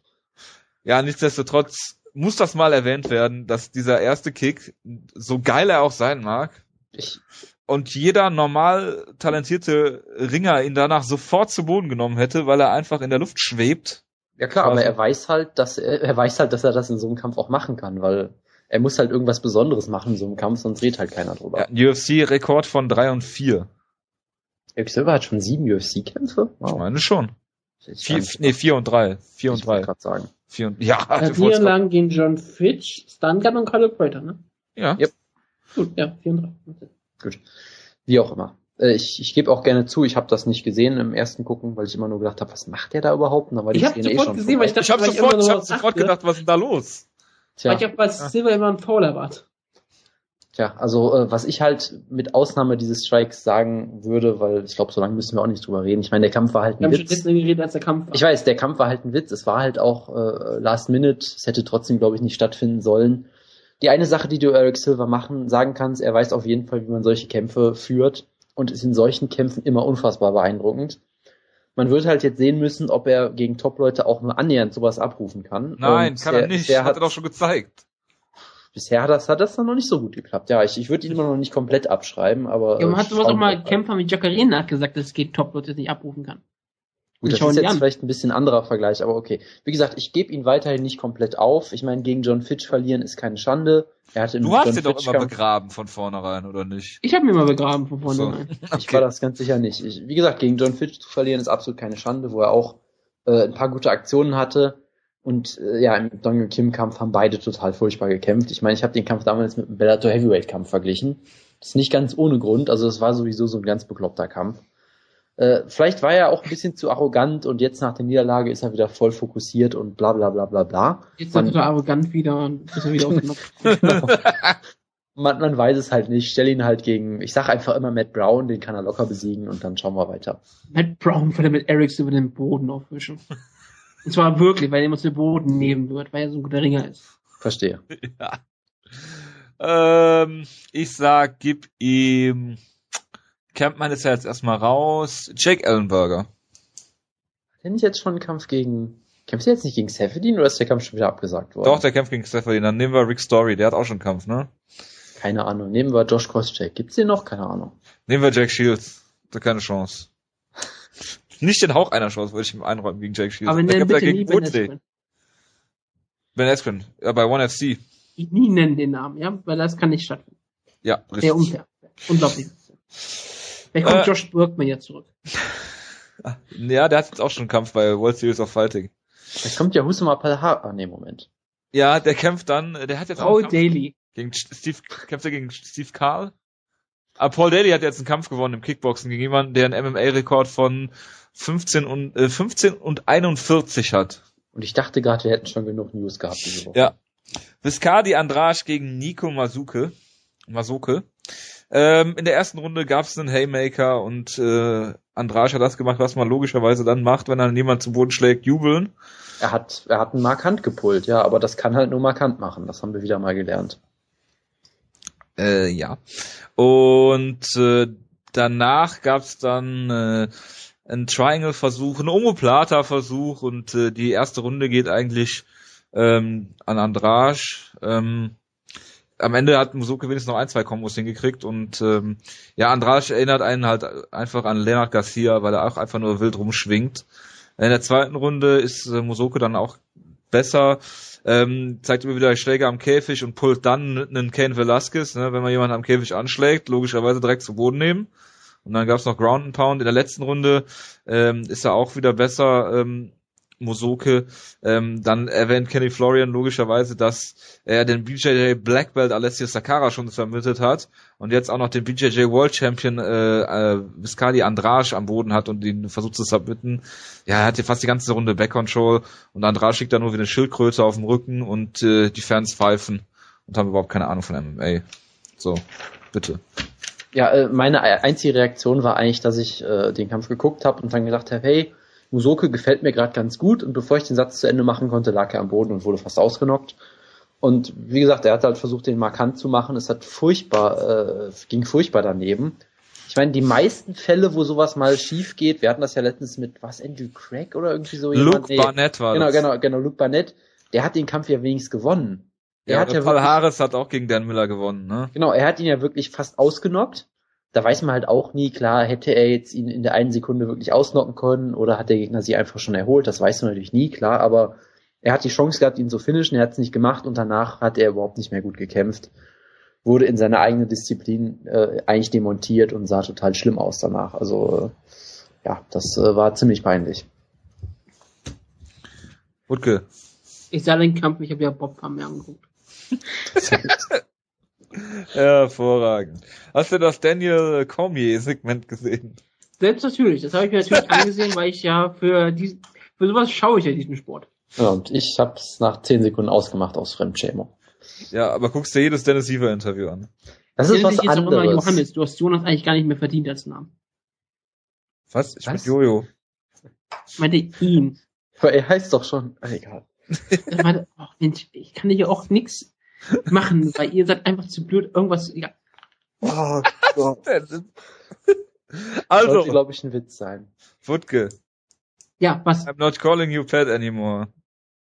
das, das war großartig. Ich, ich nenne dich jetzt immer äh, Patrick, weil du den Namen Pat nicht mehr verdienst. Wir sind keine Freunde Wir mehr. sind, wir sind keine Freunde mehr, genau. Und dann sogar die Moderatorin sagt, wie sagt er, ich muss, ich nenne dich jetzt einfach mal Patrick. Genau. Das fand ich auch total großartig.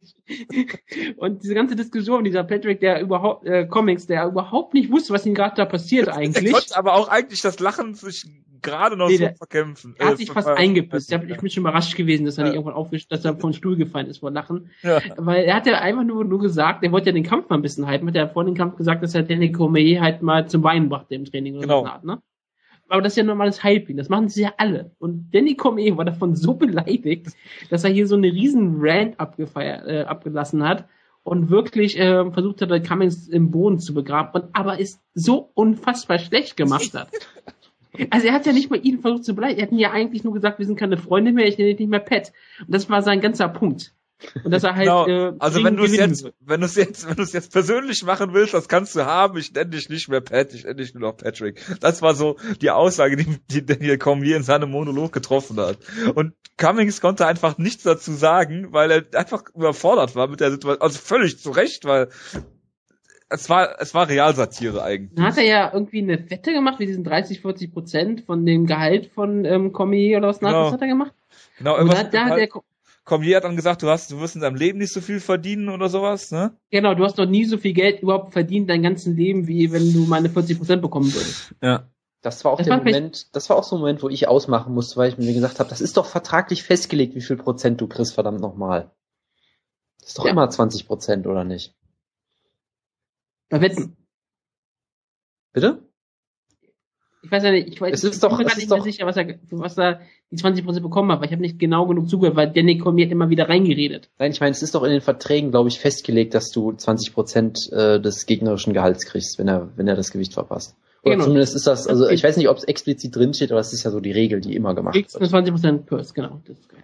Das ist richtig. Genau, das fand ich sehr komisch, dass die da noch wirklich drüber diskutiert haben die ganze Wie Zeit. viel, ich habe nicht mal verstanden, worauf ähm, Cummings eingegangen ist, weil halt Cormier immer wieder reingesprochen hat bei ihm. Ich hab, war mir nicht sicher, was er jetzt die 20% haben wollte. Deswegen habe ich ihn gerade sogar nachgefragt hier, aber das hat mir ja keiner drauf geantwortet. Ja, es Auf ist auch, sein Gehalt, vermutlich. Ja, auf sein, ich meinte ja, für was er die 20%, wenn er den Kampf gewinnt, kriegt er dann, hat er eine, wollte er eine Wette anbieten? Nee, wenn, er, wenn Cormier das Gewicht verpasst, weil er ja, jetzt ist. weiß ich ja, weil ich es jetzt nicht mal gehört habe. Ich habe mir das nur einmal angeguckt. Verstehe. Ich habe ihn da nicht verstanden. Ich wollte nicht zurückspulen, weil mich nicht so sehr interessiert hat. Verstehe. zu Recht auch. Wie Also, gesagt, ich fand halt, die Promo von Cormier war halt total der Hammer, weil Was- hat sich überlegt, was sagt Dave Meltzer denn dazu? Er hat, glaub, dazu wurde nichts gesagt. Das ist enttäuschend. Ja, das ist wirklich enttäuschend. Das liegt auch daran, dass Brian Alvarez die Show nicht gesehen hat. Der wäre darauf eingegangen. Der ist aber Akte in Hawaii. Gibt's da keine MMA? Nee, der schaute die Shows nie. Ach so. Er schaut sowieso nie die Shows. Gut. Ähm, zum Kampf kommen wir gleich noch. Opener, Andy Ogle Wir gegen, haben noch ein Preview. ja, das ist hervorragend. Wir sollten, glaube Und ich, ein Review. ein Rapid Fire Dingenskirchen äh, Preview machen. Andy Ogle gegen Charles Oliveira. Ja, Oliveira, erste Runde, äh, auch direkt die Mount gehabt nach dem Takedown, fünf Minuten, äh, vier Minuten Back Control. Ist das für dich eine 10-8 Runde, Jonas? Äh, ich, ich glaube schon, ja. Ich glaube, Ogle ist ja am Ende auch wieder rausgekommen, so ein bisschen, aber ich, Ja, ich meine, gut, ich, trotzdem. ich, also ich ich habe, meine, glaube ich, ich- 10-8 gegeben. ich meine auch, ich hätte die 10-8 gehabt, ja. Da sind wir uns wieder einig, Jonas, was Scoring angeht. Das ist ja hervorragend. In der zweiten Runde gab es wieder viel Grappling. Äh, ja, die Takedowns von Oliveira, so lala. Ogle ist dann auch teilweise mal on top gewesen. Aber ähm, in der dritten Runde war dann auch wieder sehr hervorragend, dass äh, Kenny Florian dann sagt, dass Andy Ogle die Takedowns selbst initiiert, wie wir das letzte Woche schon gesagt haben. Ja, dummerweise, dass er das wirklich dann tut, weil er damit Erfolg hatte. Ja, klar hat er mal überlebt in der Guard von, von äh, Oliveira, aber eigentlich sollte er ja primär Striker sein, Andy Ogle. Dann gab es einen relativ schnellen Triangle von Oliveira. Ogle tappt auf äh, Oliveras Bauch und Yamazaki tut dann kurz so, als würde er dazwischen gehen. Allerdings hat da Oliveira schon gefeiert. Und naja, äh, konnte man auch schneller als Ref eingreifen, meiner Meinung nach. Aber gut, das ist jetzt auch nur eine Randnotiz. Bitte. Ja, also ich, ich fand es ja irgendwie einen sehr komischen Kampf. Ich meine, äh, in, dem, in dem Kampf gegen Edgar war ich von Oliveira eigentlich sehr positiv überrascht, obwohl er eigentlich klar verloren hat. In dem Kampf hat er klar gewonnen und ich war trotzdem so ein bisschen enttäuscht. Also, ich weiß nicht, die erste Runde war natürlich super, klar, er konnte halt nicht finishen, aber sonst super gemacht, aber danach war er, fand ich schon nicht besonders toll. Also ich meine, seine Striking Defense ist immer noch ziemlich schlimm. Ich glaube, Ogle hat auch wieder total dämlich gekämpft, ist immer in den Clinch gegangen, hat ihn zu Boden genommen und so weiter und so fort. Ähm, Oliveira war am Boden auch teilweise, wurde dann teilweise sehr komisch gekontert. Also irgendwie, irgendwie war der Kampf nach der ersten Runde, fand ich sehr, sehr komisch einfach nur. Ich meine, am Ende hast du natürlich wieder gesehen, dass Oliveira unfassbar talentiert ist mit dieser wunderbaren Submission, aber äh, so vollends beeindruckt war ich jetzt auch nicht von ihm, muss ich sagen. Leider kein Omoplata. Tja. Tragisch, ne? Das ist ja wirklich so. Es war auf jeden Fall ein Oliveira-Kampf, wo ich dachte, okay, da muss eigentlich Oge ja ein bisschen überrollen, weil er so schön aussah in Edgar-Kampf. Hatte er dann durchaus, mh, bin ich ein Problem, weil es war halt nicht so, dass der beeindruckende Sieg, den ich gehofft hat. Aber es war ein schönes Finisher. Ich meine, der Triangle war wunderschön gemacht. Und am Ende ist das, was, das ist das, was den Leuten im Kopf bleibt, dass es ein schönes Finish war. Oliveira hier einen Sieg gefeiert hat. Ich meine, das ist das Wichtigste für Oliveira. Für jeden Schritt nach vorne und Oge, das war sein letzter Schritt außer UFC, würde ich mal vermuten. Gut. Was halten wir von der Maincard? Die war meiner Meinung nach ja relativ langwierig. Mit einem Squash-Match zwischendurch, relativ wenig Action. Machida halt im Main Event. Gut, Machida hat eine überzeugende Leistung. Ja, genau. Äh, und ja, Jacare hat äh, Camon nicht gefinisht. Ja, also von daher, ich fand's relativ mau. Aber es ist halt eine Brasilien-Card, von daher ist so das, das Niveau, was man so erwarten kann, ne? Das Problem war, ich habe echt wirklich gedacht, dass die Karte relativ gut sein wird, dass, die, dass, die, die, dass eine schöne Show sein wird. Habe ja letzte Woche auch gesagt, das wird gut. Und jetzt war ich doch, da war ich doch am Ende relativ enttäuscht, muss ich ganz ehrlich sagen. Und ich sah die Show ja nicht mehr komplett. Ich sah ja keine Prelims, habe die Show ja nicht so gesehen. Ich glaube, sonst wäre ich komplett durchgedreht, weil die Prelims ähm, nur Decisions hat bestimmt nicht geholfen. Wenn man das live sieht, wäre ich wahrscheinlich wirklich durchgedreht. Jonas hat jetzt drei Minuten Zeit, um über die Prelims zu reden. Oh Gott, Und davon nur 30 Sekunden über Maximo Blanco. Also Felipe Arantes hat Maximo Blanco besiegt. Es war äh, eigentlich sogar ein sehr unterhaltsamer Kampf durchaus. Ähm, Blanco hat halt wieder gekämpft wie ein ziemlicher Trottel, wenn wir ehrlich sind. Er hatte immer Szenen, wo er sehr erfolgreich war, hat dann aber halt wieder vier Minuten nichts gemacht. Äh, hat in Runde zwei, glaube ich, eine doppelte Powerbomb gezeigt als Triangle Defense, was auch sehr komisch war, wurde fast ausgenockt. Äh, hat dann in Runde drei versucht, Felipe Arantes die Familienplanung zu zerstören mit einem furchtbaren Low Blow, wo Arantes wirklich, ich glaube, fünf Minuten am Boden lag, dann vier Minuten weiter gekämpft hat und nach dem, nach dem Ende des Kampfes sofort wieder umgefallen ist und sich sofort, sofort hat massieren lassen. Äh, ja, ich glaube, Blanco ist damit durch. Er hatte wieder einen Foul. Ähm, ich glaube, es war nur eins. Bitte korrigieren, falls es doch noch ein zweites gab. Ich habe keins gesehen. Deshalb war das Over-Under gar nicht mal so schlecht gewählt. Ähm, und ja, es war halt ein Kampf, aber er war, bei, bei einer guten Card wäre der Kampf auch gut gewesen, so war er halt so ein bisschen bla. Ähm, was aber richtig gut war, war Yuri Alcantara gegen Wilson Hayes. Das war ein wunderbarer Grappling-Kampf, gerade in den ersten beiden Runden. Gab es immer sehr schöne Szenen, dass äh, Alcantara ihn fast ausgenockt hat und auf einmal ist Wilson Hayes in der Mount und äh, wunderbare Sweeps und Transitions am Boden. Ähm, es war ein sehr enger Kampf. Man kann die vielleicht sogar an Wilson Hayes geben. Es gab da auch eine ziemlich schlimme Stand-up in Runde 1. Vielleicht wurde ihm da so ein bisschen der Kampf geklaut. Aber das war auf jeden Fall ein sehenswerter Kampf. Äh, Alcantara sah auch schon mal besser aus, hat ein bisschen, bisschen enttäuscht im Kampf vielleicht. Aber das ist ein Kampf, wenn ihr einen Kampf von den Prelims sehen wollt, dann den, der war richtig gut und es sind ja auch zwei richtig gute Kämpfer. Und über den Rest äh, hülle ich mal den Mantel des Schweigens. Das waren jetzt anderthalb Minuten, Jonas. Sehr gut. Ja. Hast du, fandst du den Kampf Alcantara gegen Hayes besser als im Main Event? Äh, nein, weil der Main Event war sportlich, deut sportlich deutlich relevanterer. Nein, aber, ja, absolut. Der Main Event hat mir, wie gesagt, sehr viel Spaß gemacht. Ähm, ich finde es schwierig, die zu vergleichen, weil ich halt beim Main Event viel mehr drin war und wirklich. Also ich meine äh, jetzt äh, ja? hinsichtlich äh, Fight of the Night, deswegen frage ich. Äh, ja, da hat der hat Alcantara hat den Kampf, die Alcantara Kampf hat den vielleicht wirklich ein bisschen mehr verdient, weil der auch äh, deutlich enger war und die das Geld eh mehr gebrauchen. Ja, aber den Prelims kriegst du ja keine Boni. Das hat ja Reed Kuhn auch herausgefunden. Yep. Das äh, steht im Buch drin. Findet ihr alles in diesem tollen Buch. Genau. Kauft es euch alle. Oder auch nicht. Genau. Damit äh, schließen wir das äh, ab und reden über nächste Woche. Und da steht ein Pay-Per-View auf dem Plan, UFC 170. Vielleicht hat die UFC es nicht gebacken gekriegt bis dahin, ähm, die Pay-Per-Views äh, kostenpflichtig zu machen und wir können uns den alle wieder umsonst angucken. Ich glaube es aber fast nicht. Main Event, Ronda Rousey gegen Sarah McMahon äh, Ronda Rouseys Trainer hat diese Woche gesagt, Ronda Rousey ist in der Lage, mit Bodyshots äh, Boxer auszunocken oder männliche MMA-Kämpfer oder was auch immer.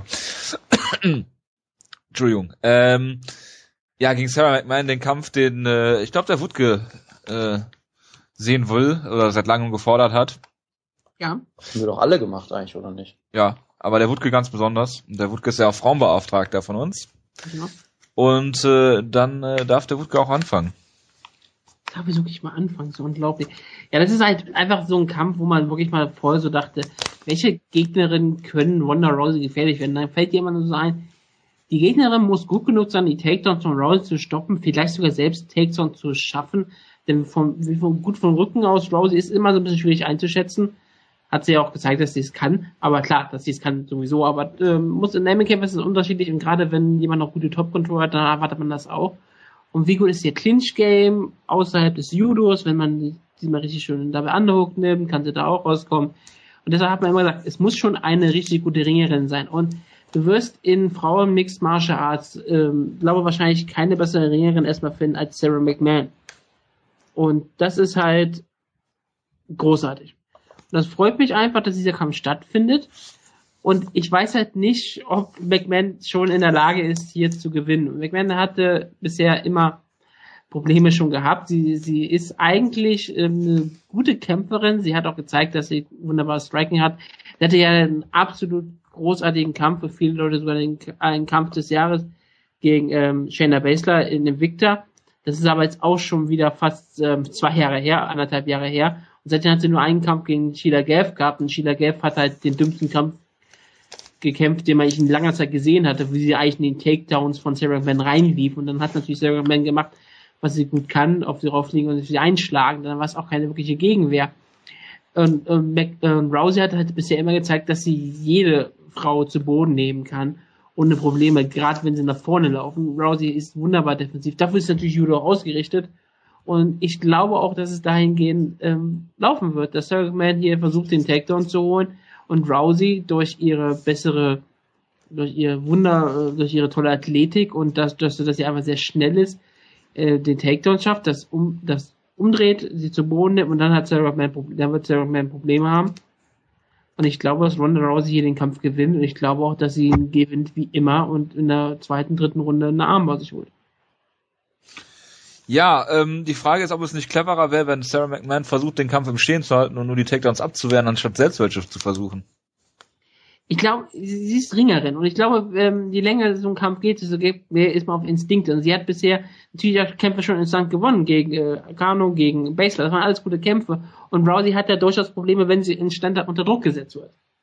Das hat man ja schon gesehen. Rousey äh, ist, ist Stand-up nicht wirklich schlecht. Also, ich meine, man hat gesehen, dass sie auch gegen ähm, jetzt gegen Take keine Probleme wirklich hatte. Aber immer wenn sie unter Druck gesetzt wurde, macht sie Fehler.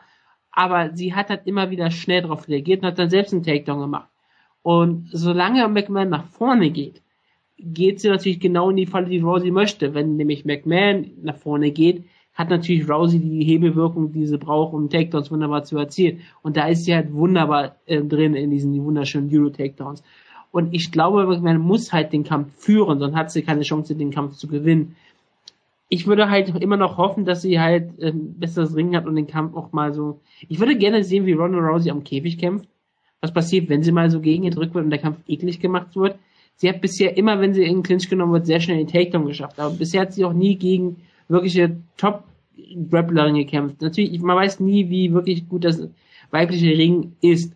Das ist ja die Tatsache. Ronda Rousey, weibliches Judo ist halt wirklich schon auf einem sehr, sehr guten Niveau. Weibliches Ring nicht so sehr. Und deshalb ist die, das kann man ja nicht sagen, wie im männlichen Mixed Martial Arts würde natürlich der, der Ringer hier gewinnen. Ohne jeden Zweifel wahrscheinlich. Wenn die, die gleichen Credentials hätten. Aber hier ist Ronda Rousey eigentlich die klare Favoritin und ich glaube auch, egal was man irgendwann macht, Rousey wird die Antwort finden und Rousey wird hier den Kampf gewinnen. Sie ist wahrscheinlich aktuell einfach ein, ein, äh, eine Stufe über ihr Niveau. Also Rousey ist beeindruckend. Ich, ich habe sie jetzt immer weniger, ähm, ich mag sie jetzt immer weniger, aber sie ist als Kämpferin immer mehr gewachsen und das muss man dann aber auch respektieren. Während ich bei Man das halt noch nicht gesehen habe. Manche Leute haben auch gesagt, dass sie die Kämpfe, die sie so schön gefühlt auch verloren hat. Ihr Gap war halt kein wirklicher Test. Das kann man sagen, auch wenn sie eine Deutsche ist und dann natürlich sehr sympathisch. Ähm, McMahon war lange Zeit nicht getestet. Sie hat jetzt ein Jahr nicht gekämpft. Das kommt noch hinzu das wird ein schwieriger Kampf. Ich hätte vor, hätte man vor zwei Jahren vielleicht gesagt, man gewinnt den Kampf. Nach zwei Jahren sage ich, nee, Wanda Rousey ist doch noch eine Stufe zu hoch. Jonas. Ja, ich äh, übernehme jetzt den Part, den man eigentlich, den jetzt bestimmt jeder für Woodke sich vorbehalten hätte. Ich möchte jetzt über Sarah Mans 10 reden.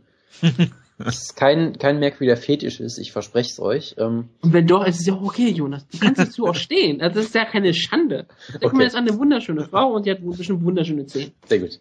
Also, ähm, ich werde da gar nicht zu sehr drüber reden, weil ich da auch zu wenig Ahnung von habe. Aber äh, was wir auch in die Links der Woche packen werden, es gibt ähm, eine wunderschöne Seite namens BJJ Scout. Die ähm, haben lange Zeit wirklich einfach nur so BJJ-Technikanalysen gemacht haben jetzt auch MMA-Videos gemacht, äh, unter anderem auch ähm, sehr beliebte Videos zu, äh, das war glaube ich GSP gegen Johnny Hendricks, wie beide die Takedowns versucht haben und warum die funktioniert haben oder nicht funktioniert haben, was sehr äh, beliebt wurde auf YouTube. Und sie haben jetzt auch zwei ähm, wunderbare Videos gemacht zu diesem Kampf, wo sie einmal äh, das, äh, den, den Bodenkampf analysieren und beim zweiten Mal, glaube ich, das Stand-up und den Clinch, wenn ich das richtig in Erinnerung habe ähm, wo sie halt wirklich wunderbare Videoanalysen machen mit Text. Das ist alles wunderbar, man, man kann alles wunderbar verstehen, man muss da jetzt nicht die, sich durch einen trockenen Text lesen oder so. Kann ich nur empfehlen. Äh, und die haben halt zum Beispiel im ersten Teil halt äh, sehr stark die Zehen von McMahon bemängelt, weil sie halt quasi, wenn sie in der Guard sitzt, dann hat sie quasi immer die Füße relativ flach. Äh, äh Im Idealfall solltest du halt so ein bisschen auf den Zehen stehen, damit du sofort hochspringen kannst und sofort irgendwie äh, Guard Passes und so weiter und so fort äh, machen kannst. Und sie haben da halt viele, viele auch ähm, Videobeispiele, wo sie dann halt äh, zum Beispiel einen Guard Pass nicht versuchen kann oder in Triangle genommen wird oder solche Sachen, weil sie halt äh, nicht schnell genug reagieren kann, solche Sachen. Ist sehr interessant. Die haben auch im Stand äh, Sarah Man so ein bisschen auseinandergenommen. Also das Fazit der Videos ist generell äh, nicht so wahnsinnig gut, was McMahon angeht, kann man vielleicht mal sagen. Ähm, kann natürlich auch immer noch sein, ich meine, das sind Kämpfe, die jetzt zwei, drei Jahre her sind, das kann sich alles geändert haben, aber ich finde es trotzdem, daran, ne? trotzdem sehr interessant und wie gesagt, der Kampf gegen Sheila Geff hat halt wirklich wenig Aussagekraft. Gar keine eigentlich, wenn man ja. ehrlich ist. Klar, also sie hat den Kampf gefinisht, das ist gut. Das spricht niemand nicht negativ gegen Sheila Gav, gegen den wir eh nichts haben, aber genau. ähm, das war ein dummer Kampf von Gav, sie war, hat halt keine Chance gehabt und das war halt dann zu einfach für McMahon. Genau. Ähm, von daher, ich glaube halt auch, äh, dass Rousey gewinnt, weil ich habe ich hab das Gefühl, dass McMahon da noch zu viele Schwächen hat. Ähm, wie gesagt, im Grappling, ich, ich weiß halt wirklich nicht. Also Rousey sah gegen Tate vom Rücken aus, finde ich, auch sehr gut aus eigentlich. Sie hat ja diesen, diesen Triangle versucht, den sie jetzt eigentlich einfach nur genommen hat, um die Position zu halten und dann äh, Misha Tate ziemlich mit Schlägen einzudecken vom Rücken sehr effektiv. Das hat mich eigentlich ziemlich beeindruckt da und ich weiß nicht, ob Sarah McMahon da wirklich in der Guard von Rousey spielen möchte. Und ob Sarah bessere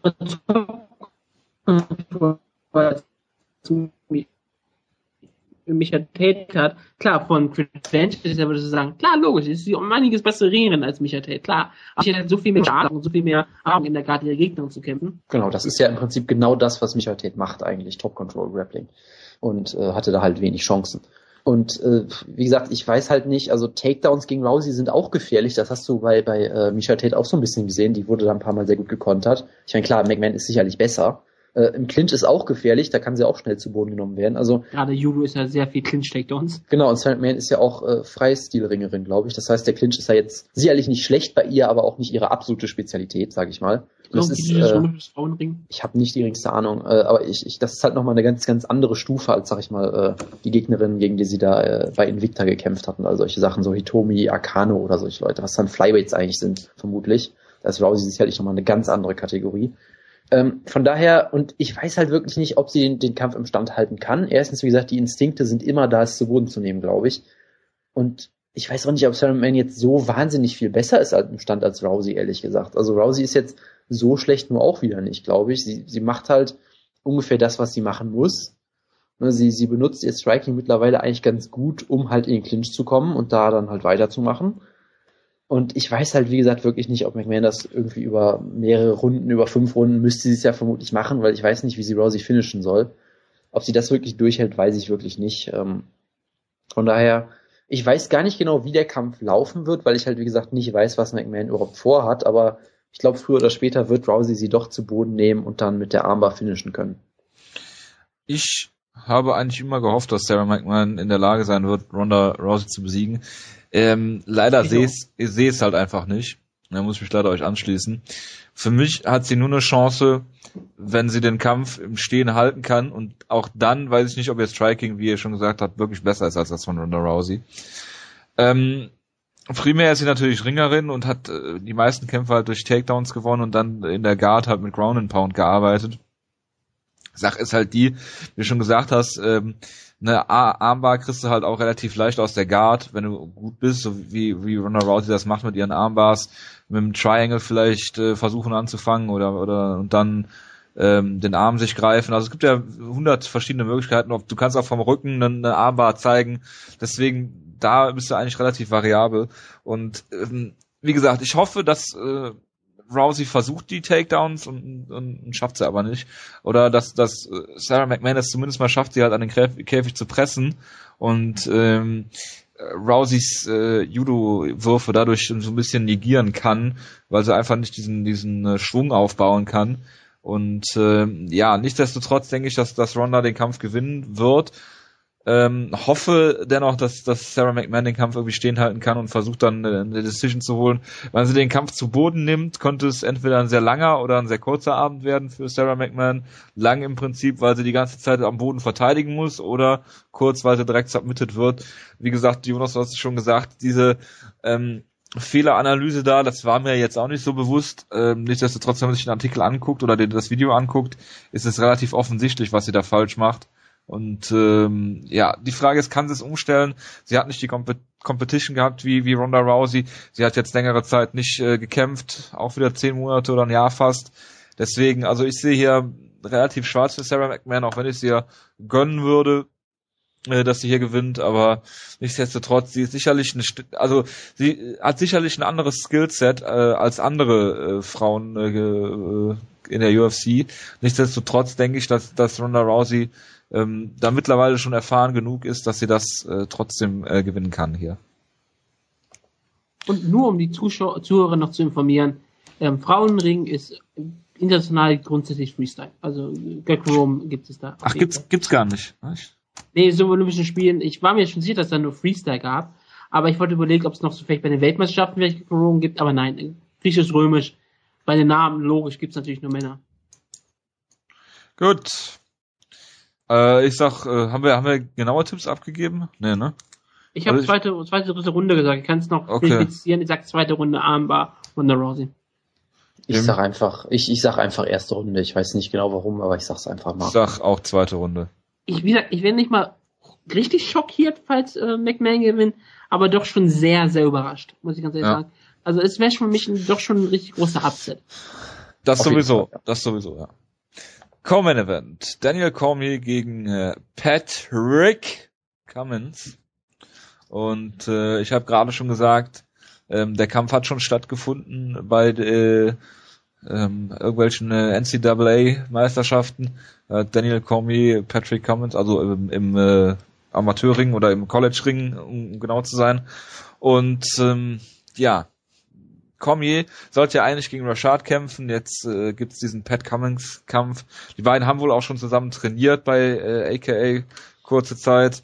Ähm, Cummins hat vier Siege, also ein äh, MMA-Rekord von 4 und 0.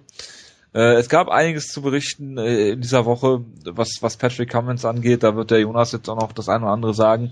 Ich habe ihn noch nie gesehen. Ich habe äh, Daniel Cormier des Öfteren gesehen. Ähm, Cummins würde ich hier nur durch äh, die einfache Tatsache, dass alles passieren kann, eine Chance geben. Ich kann mir nicht vorstellen, dass Daniel Cormier äh, hier gewinnt, äh, hier verliert, ja, weil äh, selbst wenn er den Takedown nicht schaffen sollte, ähm, glaube ich, dass er im Stand-up halt äh, auch einfach ein sehr, sehr schneller Kämpfer ist. Im Light Heavyweight wird er jetzt noch schneller sein. Ähm, ich hoffe, dass der Cut einigermaßen gut funktioniert für Cormier. Sah äh, auch relativ gut aus auf den Fotos, die man so sehen konnte. Nichtsdestotrotz ist das natürlich ein Schritt. Er hat damals versucht, bei den Olympischen Spielen auf 96 Kilo ähm, zu cutten, muss dann in mehreren Wochen 30 Pfund abnehmen. Das hat nicht so gut funktioniert, äh, hat Nierenschaden davon getragen oder Nierenprobleme. Ähm, jetzt denke ich, macht das gesünder. Er muss jetzt auf 93 Kilo runter und ich denke, dass er das schafft und äh, mit Patrick Cummins äh, keine große, großen Probleme haben wird und ich hoffe, dass der Kampf dann gegen Rashad doch noch gebuckt wird. Äh, ja, ich weiß ehrlich gesagt nicht, was du jetzt von mir hören wolltest noch. So du hast alles angekündigt. Meinst du nicht, du wolltest doch noch über Pat Cummins über diesen Artikel reden von von Buddy Achso, ja, das, das, hatte ich ja eben schon so ein bisschen gesagt, den werden wir einfach mal verlinken. Okay, ähm, ja, okay. Das ist ja dieser Coach Mike, der immer sehr sehr schöne Artikel auch schreibt. Also Cummins, Was Jonas mal als, als Ansatzpunkt gesagt hat, Patrick Cummins wäre mal fast ähm, NCAA Division One Champion geworden. Genau, und zwar als komplett Unbekannter scheinbar. Also den, den kannte irgendwie keine Sau und dann war er auf einmal fast Champion. Also so ganz. Genau, also ganz im Highschool, im Highschool-Ring hat er halt nicht, nicht viel zustande gebracht und war in Penn State dann. Äh, da ist er auch noch einfach reingerutscht in genau. das Team. Genau. Und äh, da kommt ja auch Phil Davis, glaube ich, her, Penn State. Die haben eine sehr große, ja. Äh, große bekannte Wrestling-Abteilung. Und von daher, äh, ja, Bitte. Also, wie gesagt, halt durchaus vermutlich sogar ein interessanter Kämpfer, aber halt nicht gegen Daniel Cormier, weil er hat halt wenig Erfahrung gegen ziemlich schlechte Gegner scheinbar und äh, Cormier kann das, was er am besten kann, besser, hat mehr Erfahrung, ist ein besserer Striker. Also ich sehe hier nicht, ähm, wie Cummins gewinnen soll. Trotzdem ist es gar nicht Also ich weiß gar nicht, ob es unbedingt ein einfacher Kampf für Cormier ist, weil äh, es kann halt immer irgendwas passieren. Es könnte genauso gut sein, dass er sich die Hand bricht und im Ring vielleicht doch ein paar Probleme hat. Also es ist so ein bisschen lose-lose für Cormier, habe ich so ein bisschen das Gefühl. Könnte auch auf dem Rohr backstage ausrutschen und dann auch den Kampf zu verlieren. ja gut, dann wäre es glaube ich ein No-Contest. Brandon. Aber ähm, was ich halt meine, so, ich meine, selbst wenn Cormier hier gewinnt, werden halt viele Leute immer noch sagen, gut, er hat Pat Cummins besiegt, wer ist das denn jetzt? Also Cormier hat hier irgendwie, habe ich das Gefühl, wenig zu gewinnen, außer halt, dass er halt einen Kampf braucht unbedingt und scheinbar Geld braucht und äh, endlich auch kämpfen will wieder. Von daher, Ja, aber es, ist, es ist eine unglückliche Situation. Cormier waren ja wirklich die zwei Sachen. Er hat mehrfach angeführt, dass er das Geld braucht. Scheinbar hat er keine riesengroßen Geldprobleme, aber so wie jeder normale Mensch auch, der weiß, es gibt halt eine Gehaltszahlung, gibt mir ja manchmal ein bisschen mehr Geld aus, als man vielleicht hätte machen sollen. Und natürlich wollte er dann unbedingt das Geld bekommen. Und zweite Sache war natürlich auch, er hat jetzt natürlich angefangen, langsam Gewicht zu cutten und sich dran zu gewöhnen. Jetzt muss er halt zum ersten Mal diesen Gewichtscut auch schaffen. Deshalb ist es auch verständlich, dass er unbedingt diesen Kampf haben wollte. Und klar, es kämpft ja gegen Patrick Cummings. Und das ist halt diese einmalige Chance. Das ist halt ein Rocky Balboa-Kampf jetzt hier für Patrick Cummings.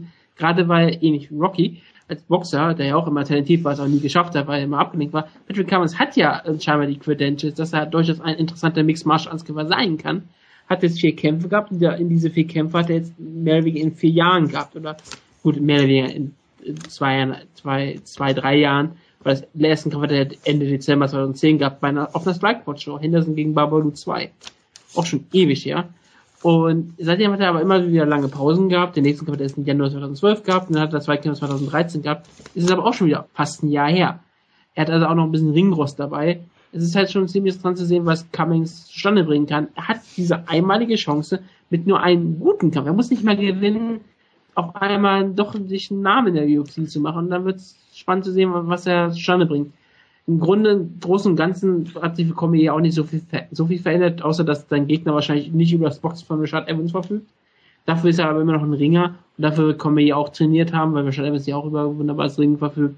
Ähm, dadurch, dass es halt jetzt nicht ein komplett anderer Kamp Gegner ist, ich hätte, wäre es Cummings ein unfassbarer Muay Thai Kämpfer oder der beste Jiu-Jitsu Kämpfer ähm, Amerikas, der nicht bei UFC kämpft, äh, sehe ich halt keine Chance für Cummings und ich sage, Danny Cormier gewinnt hier den Kampf relativ locker. Am Ende sehe ich hier trotzdem wahrscheinlich so eine Decision vor mir und sage, Danny Cormier wird hier auch, wie auch kein Risiko eingehen und am Ende wie immer eine Decision rausholen. Wenn er sich einen Namen in der UFC macht, ist die Frage, wie er dann sein wird, Pat oder Patrick. Ich sage, dass ähm, Cormier den Kampf mal finisht in der UFC, hat das er noch nicht geschafft. Ich glaube, dass er ihn ausnockt, zweite Runde. Jonas. Äh, ich habe doch schon, oder? Hab, oder habe ich? Ich habe noch gar keinen Tipp abgegeben. Stimmt ja. Ähm, ich tippe auch mal auf einen Finish, weil ich glaube, Cummins wird einfach überwältigt werden von Cormier so ein bisschen. Aber ich könnte mir auch eine Decision vorstellen.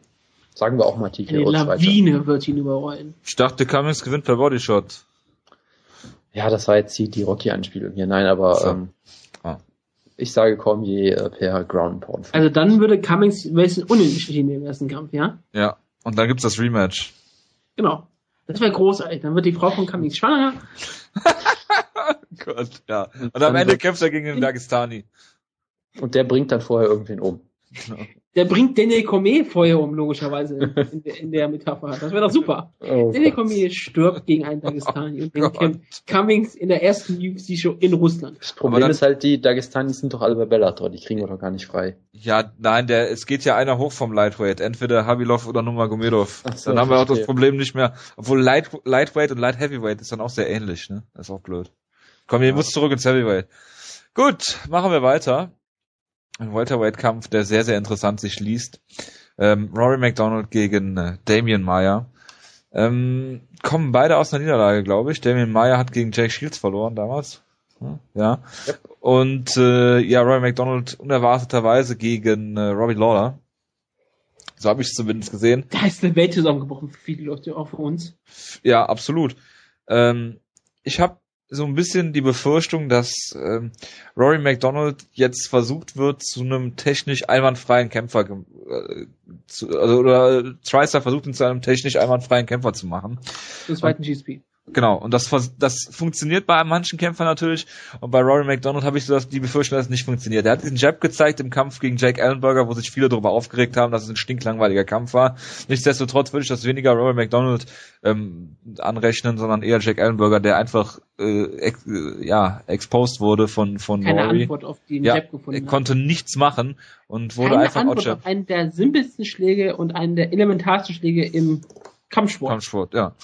Ähm, ja, wogegen äh, er in diesen, äh, ich erinnere mich immer an diesen Kampf gegen äh, Carlos Condit. Das war einer der ähm, ersten MMA-Kämpfe, die ich so richtig ähm, geguckt habe, im Sinne von, ich interessiere mich für den Sport wirklich.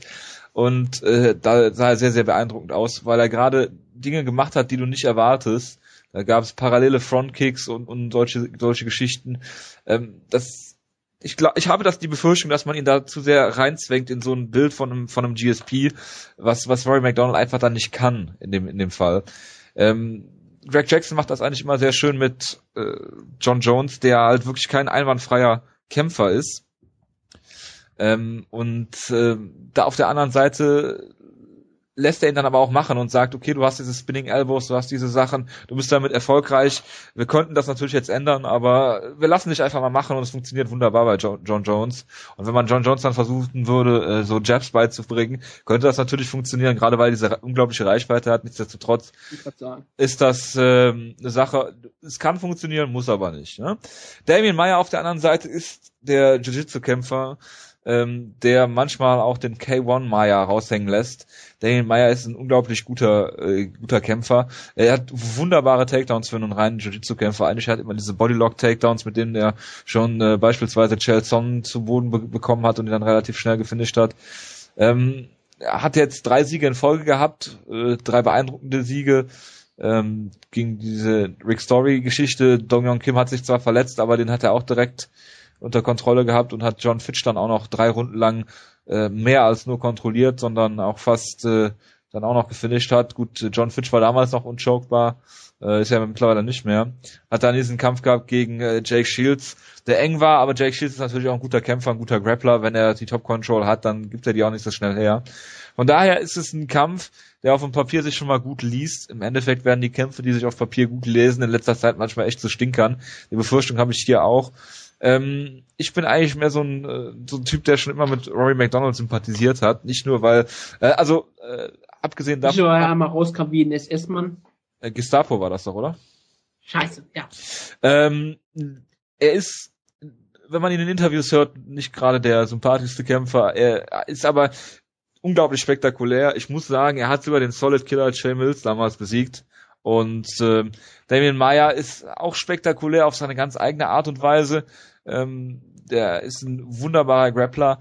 Ähm, wenn er dann K1 Meyer ist, ist er dann nicht mal nicht so gut. Hat allerdings auch Mark Munoz zum Beispiel mal angeklingelt. Ähm, ich Er hat die Muay Thai Maschine Mike Pryor ausgenockt. Genau.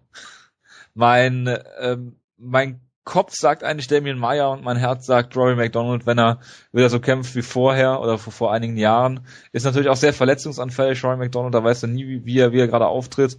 Ähm, ich würde hier einfach mal auf eine Decision für Rory McDonald tippen. Äh, also ich muss sagen, ich finde den Kampf Furchtbar. extrem, extrem interessant und sehr schwierig zu tippen eigentlich, weil man muss ja überlegen, Damien Maya, äh, es gab Leute, die gesagt haben, Damien Maya muss gegen, gegen GSP kämpfen oder gegen sonst wen um die Titel kämpfen, der kann alle besiegen im Welterweight. Jetzt hat er gegen Jake Shields verloren, jetzt redet irgendwie gefühlt keiner mehr von ihm, ist jetzt auch äh, doch relativ deutlicher Underdog in dem Kampf. Äh, ich find's, ich find's schwierig, weil äh, eigentlich ist McDonald natürlich der komplettere Kämpfer. Eigentlich sollte er vermutlich sogar gewinnen. Ich meine, er ist im Striking sicherlich um einiges besser als Maya, der jetzt halt auch nicht schlecht ist, aber halt auch nicht besonders gut. Ähm, ich finde es schwierig, weil ich kann Roy McDonald nie einschätzen. Ich lieg immer falsch bei ihm, habe ich das Gefühl. Also ich habe damals gedacht, BJ Penn. Du hast auf äh, Jay Mills getippt. Nee, ich habe ich hab damals gedacht, dass BJ Penn in der ersten Runde finishen wird. Das weiß ich heute noch. Ich habe auf Ellenberger damals, glaube ich, auch getippt. Und dann habe ich auch, aber äh, gegen Lawler habe ich dann auf, äh, auf McDonald getippt. Also ich lieg immer falsch bei ihm. Ähm, ich war halt nie so überzeugt, dass er wirklich dieser absolute Elite-Kämpfer ist, weil er da für mich halt äh, nirgendwo gut genug ist, hatte ich immer das Gefühl. Also wo ich sage, er ist ein guter Striker, richtig guter sogar, aber wir haben es gegen Lawler gesehen. die wirklich Elite-Striker werden ihm da auch weiter. Also ist Robbie Lawler Elite-Striker? Aktuell glaube ich, ist er das schon, ja. Ähm, von mir aus, vielleicht ist er auch noch eine Stufe drunter von mir aus, aber das äh, spricht ja noch mehr gegen McDonald's Striking so ein bisschen. Ich habe immer gesagt, dass ich seinen Ring eigentlich gar nicht so beeindruckend finde. Ich meine, Ellenberger hat ihn damals zu Boden genommen, Mike Pyle hat ihn zweimal zu Boden genommen. Da war ich nie so vollkommen von überzeugt, wo ich sage, natürlich, er ist unfassbar körperlich stark für die Gewichtsklasse, hat auch gutes Ringen, aber ich weiß nicht, ob er jetzt äh, gerade im Welterweight mit diesen ganzen Elite-Ringern da, ob er da nicht irgendwann Probleme bekommt. Also ich war nie so ganz überzeugt, dass es für die absolute Spitze reicht, auch wenn ich natürlich immer so als Top-Ten-Kämpfer sicherlich gesehen habe. Ähm, und ich weiß weiterhin nicht, was ich hier denken soll, weil Maya hat eigentlich verdammt gute Takedowns äh, in, im, im Welterweight. Er hat diese wunderbaren äh, Trips am Käfig vor allem, hat damit, wie gesagt, Rick Story wunderbar zu Boden genommen, der auch kein schlechter Ringer ist. Hat Dong Jung Kim zu Boden genommen, der verdammt gutes Judo hat und gerade im Clinch eigentlich sehr, sehr gut ist. Und da hat Maya ihn locker zu Boden genommen. Äh, bevor er sich dann sogar verletzt noch verletzt. Hat. genau. Ähm, er hat John Fitch zu Boden genommen, er hat Jake Shields ja auch zu Boden genommen, bevor er so ein bisschen müde wurde, hatte ich das Gefühl, dass das so das Hauptproblem war, dass Shields halt auch immer irgendwie besser wird mit der Zeit und er halt abgebaut hat. Wie ein guter Wein. Jake Shields ist, ja, genau. Ähm, ist Wein eigentlich vegan? Ja, keine Ahnung. Ich vermute einfach mal ja. Ähm, und Soll der tierisch sein, frage mich gerade so spontan. Keine Ahnung. Ja. Die Hundehaare, die, ja, die Hunde, die den Wein. Schweineblut, keine Ahnung. Ähm, und ich könnte mir halt genauso gut vorstellen, dass Maya wirklich vielleicht am Käfig einen Takedown schafft, ihn dann vielleicht sogar finishen kann. Die eine Sache, die ich mir irgendwie nicht vorstellen kann, ich glaube, Maya muss eine Decision gewinnen, äh, muss den Kampf finishen. Ich weiß nicht, ob er eine, eine Decision gewinnt, wirklich. Weil ich glaube, konditionell ist Maya äh, nicht so unwahnsinnig stark. Und ich glaube, McDonald ist sogar gut genug, um ein, zwei Mal zu überleben am Boden wieder hochzukommen ich finde es unfassbar schwierig. Ich möchte auch auf Maya tippen eigentlich, aber ich tippe dann doch auf McDonald per Decision in einem durchaus engen Kampf. Wutke. Ich habe, äh, ich kann eigentlich nichts mehr groß zu sagen, weil euch, uns wird auch vorgeworfen, dass wir euch uns viel zu häufig wiederholen. Und ihr habt gerade so viel über den Kampf geredet, so viel gesagt, dass ich schon fast alles, was ich sagen würde, entweder gesagt wurde oder ich schon wieder vergessen habe. Deswegen, ich bin auch mal ehrlich, also sage ich, Meier gewinnt weil ich selten auf Damien Meyer treffe. Und ich sage, Damien Meyer holt sich eine Submission sogar. In der zweiten Runde holt er sich eine Guillotine, nachdem Roy McDonald einen Takedown versuchen wird und so wird er den Kampf gewinnen. Und ich kann, damit ich wenigstens etwas vom Wert hier sage, es gibt eigenen veganischen Wein. Ich habe extra eben nachgeguckt, es gibt extra Seiten, die Weine für Veganer verkaufen und da auch vegane Beratung machen. Und also was. Also da muss ich nur mal was kurz sagen. Denn, was ähm, ist denn an nicht veganen Weinen nicht vegan? Ich habe keine Ahnung. Ähm, vielleicht werden vielleicht wird bei den Gärungsprozessen natürlich, wenn da doch immer Mikroben eingesetzt, vielleicht ist das schon tierisch. Vielleicht gibt es auch hier Weinexperten, die uns sagen, dass hier ganz wirklich immer sehr viele Tiere eingesetzt werden bei der ähm, es wäre ja ein bisschen Schweineblut, das ist ja eigentlich was Weines. also ähm, ich, ich kann Aber vielleicht extra bio-veganen Wein handeln. Es, es ja. gibt dazu auch einen wirklich äh, einen Wikipedia-Artikel, den wir einfach in die Links der Woche packen, habe ich beschlossen. Okay, das, das finde ich gut. Und dann machen wir nächstes Mal eine Weinkostprobe in der Sendung hier. Genau. Der Jonas hat sicherlich in seinem Globus auch Wein stehen. Machen Ach, wir weiter. Ja, ich, ich, ich, wie gesagt, ich habe mehr so als Whisky-Trinker zu sehen, weil ein bisschen körperlich groß ist, aber klar. Klar, also es ist ja nicht nur Platz für Whisky in, dem, in diesem riesen Globus, den der Jonas da hat. Machen wir weiter mit Mike Pyle gegen TJ Waldburger. Äh, ehemals Team Schlagkraft TJ Waldburger gegen äh, den äh, Mike Pyle, den viele abgeschrieben hatten vor längerer Zeit, als er ähm, verloren hat, hat dann allerdings immer wieder eine Siegesserie aufgebaut, hat drei Siege gehabt, bis er gegen Rory McDonald verloren hat, hat dann wieder vier Siege, hat sogar die Muay Thai Machine Josh Neer ausgenockt im Muay Thai. Ähm, hat eine Split Decision jetzt noch geholt gegen Rick Story, aber allerdings dann gegen Matt Brown verloren. Ähm, TJ Waldberger ist eigentlich ein sehr spektakulärer Grappler, während äh, Mike da eher so diese dieser ähm, ja nicht so spektakulär ist, aber ein sehr guter Grappler ist der, ich glaube bei, bei, ist er noch bei Extreme Couture? Ist Grappling-Trainer oder sowas? War er auf jeden Fall mal, ist ein Veteran des Sports, hat, ähm, ist seit Ewigkeiten mit dabei, hat, hat gegen Leute gekämpft, wie Rampage Jackson, gegen John Fitch hat er gekämpft im Jahr 2002, ähm, ist Andrei Arlovski. Genau, also gegen, gegen alles, was Rang und Namen hat. Ja. Matt Horwich. Entschuldigung, muss ich mal erwähnen. Hat gegen Matt Horwich verloren. Ja, sehr gut. Ähm, also wir haben den jungen, aufstrebenden Grappler, der ähm, sehr viele Submissions versucht und, und immer immer angreift, so so eine Art, so, so wie ähm, Joe Lawson das vor einigen äh, Jahren auch schon war ähm, gegen diesen Veteran Mike Pyle. Ich tue mich auch immer schwer mit Mike Pyle. Das Problem bei Mike Pyle ist genau das, was, was Jonas auch mit Rory McDonald hat. Ich tippe immer falsch, was seine Kämpfe angeht. Ähm, er hat, er sieht eigentlich gegen, gegen so junge, aufstrebende Leute relativ gut aus. Äh, John Hathaway damals hat er besiegt, wo, wo niemand ihm eine Chance gegeben hat. Ich sag, ähm, auch wenn es mir leid tut, aber auch wenn ich hoffe, dass DJ Waldberger hier eine, eine Submission holt, aber ich kann es mir nicht vorstellen. Ich glaube, dass Mike Pyle den Kampf gewinnt und eine Decision holt. Vielleicht sogar eine Submission, das weiß ich nicht, aber mal gucken. Es ist eigentlich, ich kann ja nicht weiter sagen, Mike Pyle, Mike Pye ist ein unfassbar schöner Kämpfer. Er hatte einen unfassbar geilen Fukuhila mal gehabt vor nicht allzu langer Zeit. Den hatte er ja leider nicht mehr. Dann hätte den noch, hätte würde er wahrscheinlich gewinnen. TJ Waldberger war lange Zeit ein Team Schlagkraft, nämlich ein Jahr. Und Solange wie jeder Team Schlagkraftkämpfer ein Team Schlagkraft ist. Richtig. ähm, TJ Waldberger ähm, haben wir immer abgefeilt für sein aggressives Grappling, für seine wunderbaren Aktionen und da wurde er mal vor kurzem fast umgebracht. Ich glaube, da wird es relativ schwierig für Waldberger weiterzumachen. Jetzt ist er nicht mehr bei Team Schlagkraft, jetzt müssen wir nicht mehr abfeiern. Daher wird er wahrscheinlich jetzt gewinnen. Also ich sage, er holt sich in der zweiten Runde eine Armbar, eine Flying Armbar. Okay. wird ist, Wander letzte Mal sagt, wir machen immer viel zu viel absurde Tipps. Das ist ja auch richtig.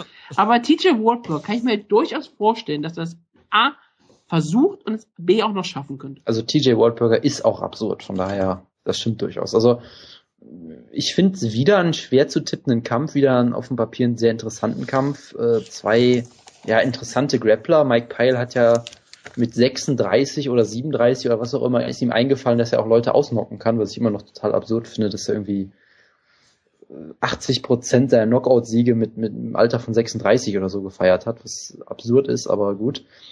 Ähm, ja, gegen Matt Brown ist er halt komplett unter die Räder geraten, aber gut, das gegen äh, TJ Waldberger äh, nicht, auch nicht besser gegen Amagov damals der TJ Waldberger, glaube ich, so schwer ausgenockt hat, dass er erstmal die Karriere spontan beendet hat, weil er äh, Schuldgefühle hatte. Also muss sich bei Gott entschuldigen, dass er einen Menschen was umgebracht hat. Genau, also ich finde es extrem schwierig. Das Ding ist, TJ Waldberger ist halt extrem eindimensional eigentlich wirklich. Mike Pyle ist ein bisschen besser in der Hinsicht. Es sind beides sehr gute Grappler, die beide kein besonders gutes Kinn haben und keine so wahnsinnig tollen Striker sind, aber ich glaube einfach, ich glaube einfach in so einem Kampf äh, wie es oft so ist, bei Striker gegen Striker ringen sie am Ende und weiß ich nicht was. Ich glaube, in dem Kampf wird komplett im Stand ausgetragen werden, ehrlich gesagt.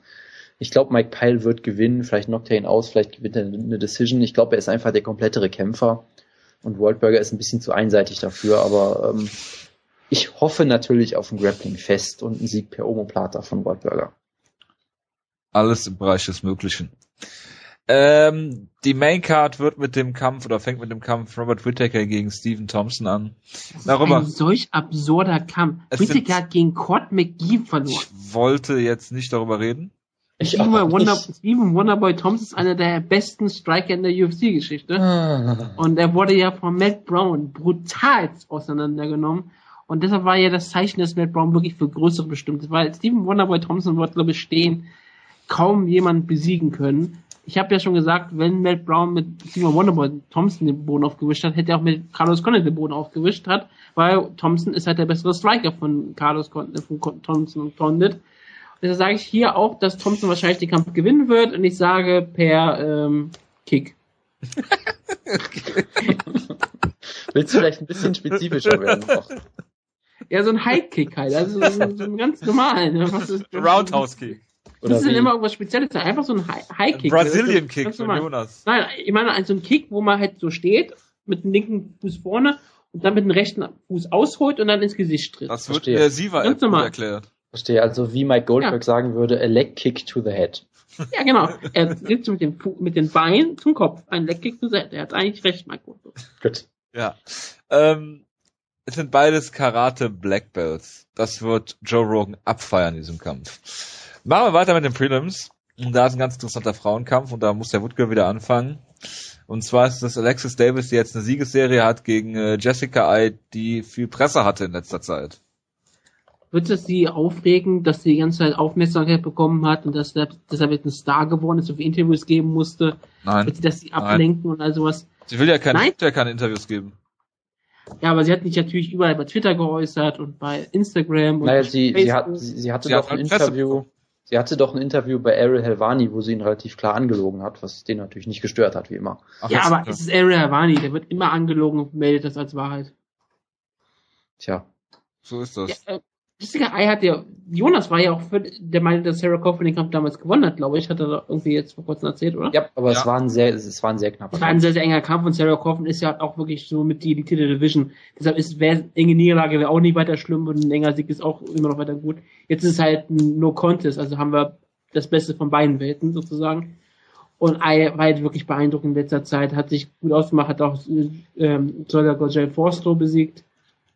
Und ich bin halt jetzt ähm, beeindruckt. Und Alexis Davis war auch immer so eine Kämpferin, bei dem man nicht, bei dem man mal sah, dass sie ja das alles hat, aber das nie zu Ende gebracht hat. Jetzt auch wirklich so Niederlage gegen Shayna Baszler. Aber gleichzeitig natürlich auch so richtig großartige Siege gegen Amanda Nunes, jetzt gegen Miss Camouche, Rose Sexton, hat Niederlage gegen Sarah Kaufman, aber auch einen sehr, sehr engen, hart Das- umkämpften Kampf. Ja, das war ein Striking-Fest, ne? Das war so eine, Ja. so eine wilde Schlägerei eigentlich. Und das könnte ich mir hier in diesem Kampf fast noch erwarten. Es wird auf jeden Fall ein sehr, sehr ausgeglichener Kampf. Ich weiß es halt nicht. Alexis Davis ist halt richtig wunderbar. Der Camouche klar besiegt und Jessica Ai hatte sich einen harten Kampf gegen Kaufmann geliefert. Ah, ich, ich bin mir hier echt nicht so sicher. Ich glaube, es wird hier ein sehr, sehr hart umkämpfter Kampf. Es wird hier sehr viel stehen geführt werden. Ich sage, ich, ich würde eigentlich auf Jessica Ai tippen, aber ich habe irgendwie langsam das Gefühl, ich sage, durch die ganze Kontrolle, Alexis Davis gewinnt hier die Decision. Alexis Davis gewinnt hier den Kampf. Und damit haben wir mal eine Niederlage für Team Schlagkraft. Ich, Ich, bitte, ich, Jonas. mal, ich Mach schließe du. mich, ich, ich schließe mich an. Das Ähm, ist ja scheiße. ich ich finde den Kampf auch eigentlich auf dem Papier extrem eng, weil ich eigentlich sage, Jessica Ai sollte besser im Stand sein. Davis natürlich besser am Boden. Ich, Jessica Ais Takedown Defense hat man jetzt glaube ich auch noch nicht so wahnsinnig oft gesehen. Also mir wird jetzt kein Kampf einfallen, ehrlich gesagt. Deshalb äh, auf dem Papier würde ich es als sehr sehr engen und ausgeglichenen Kampf sehen, aber irgendwie glaube ich halt, dass da so viel mit Jessica Ai aktuell passiert ist, dass das nicht ganz spurlos an ihr vorbeigehen kann. Ich meine, ihr Vater hat ja, glaube ich, auch noch einen Gehirntumor oder Krebs oder weiß ich nicht was. Also da ist, glaube ich, aktuell wirklich sehr viel los, was die auch ablenken könnte.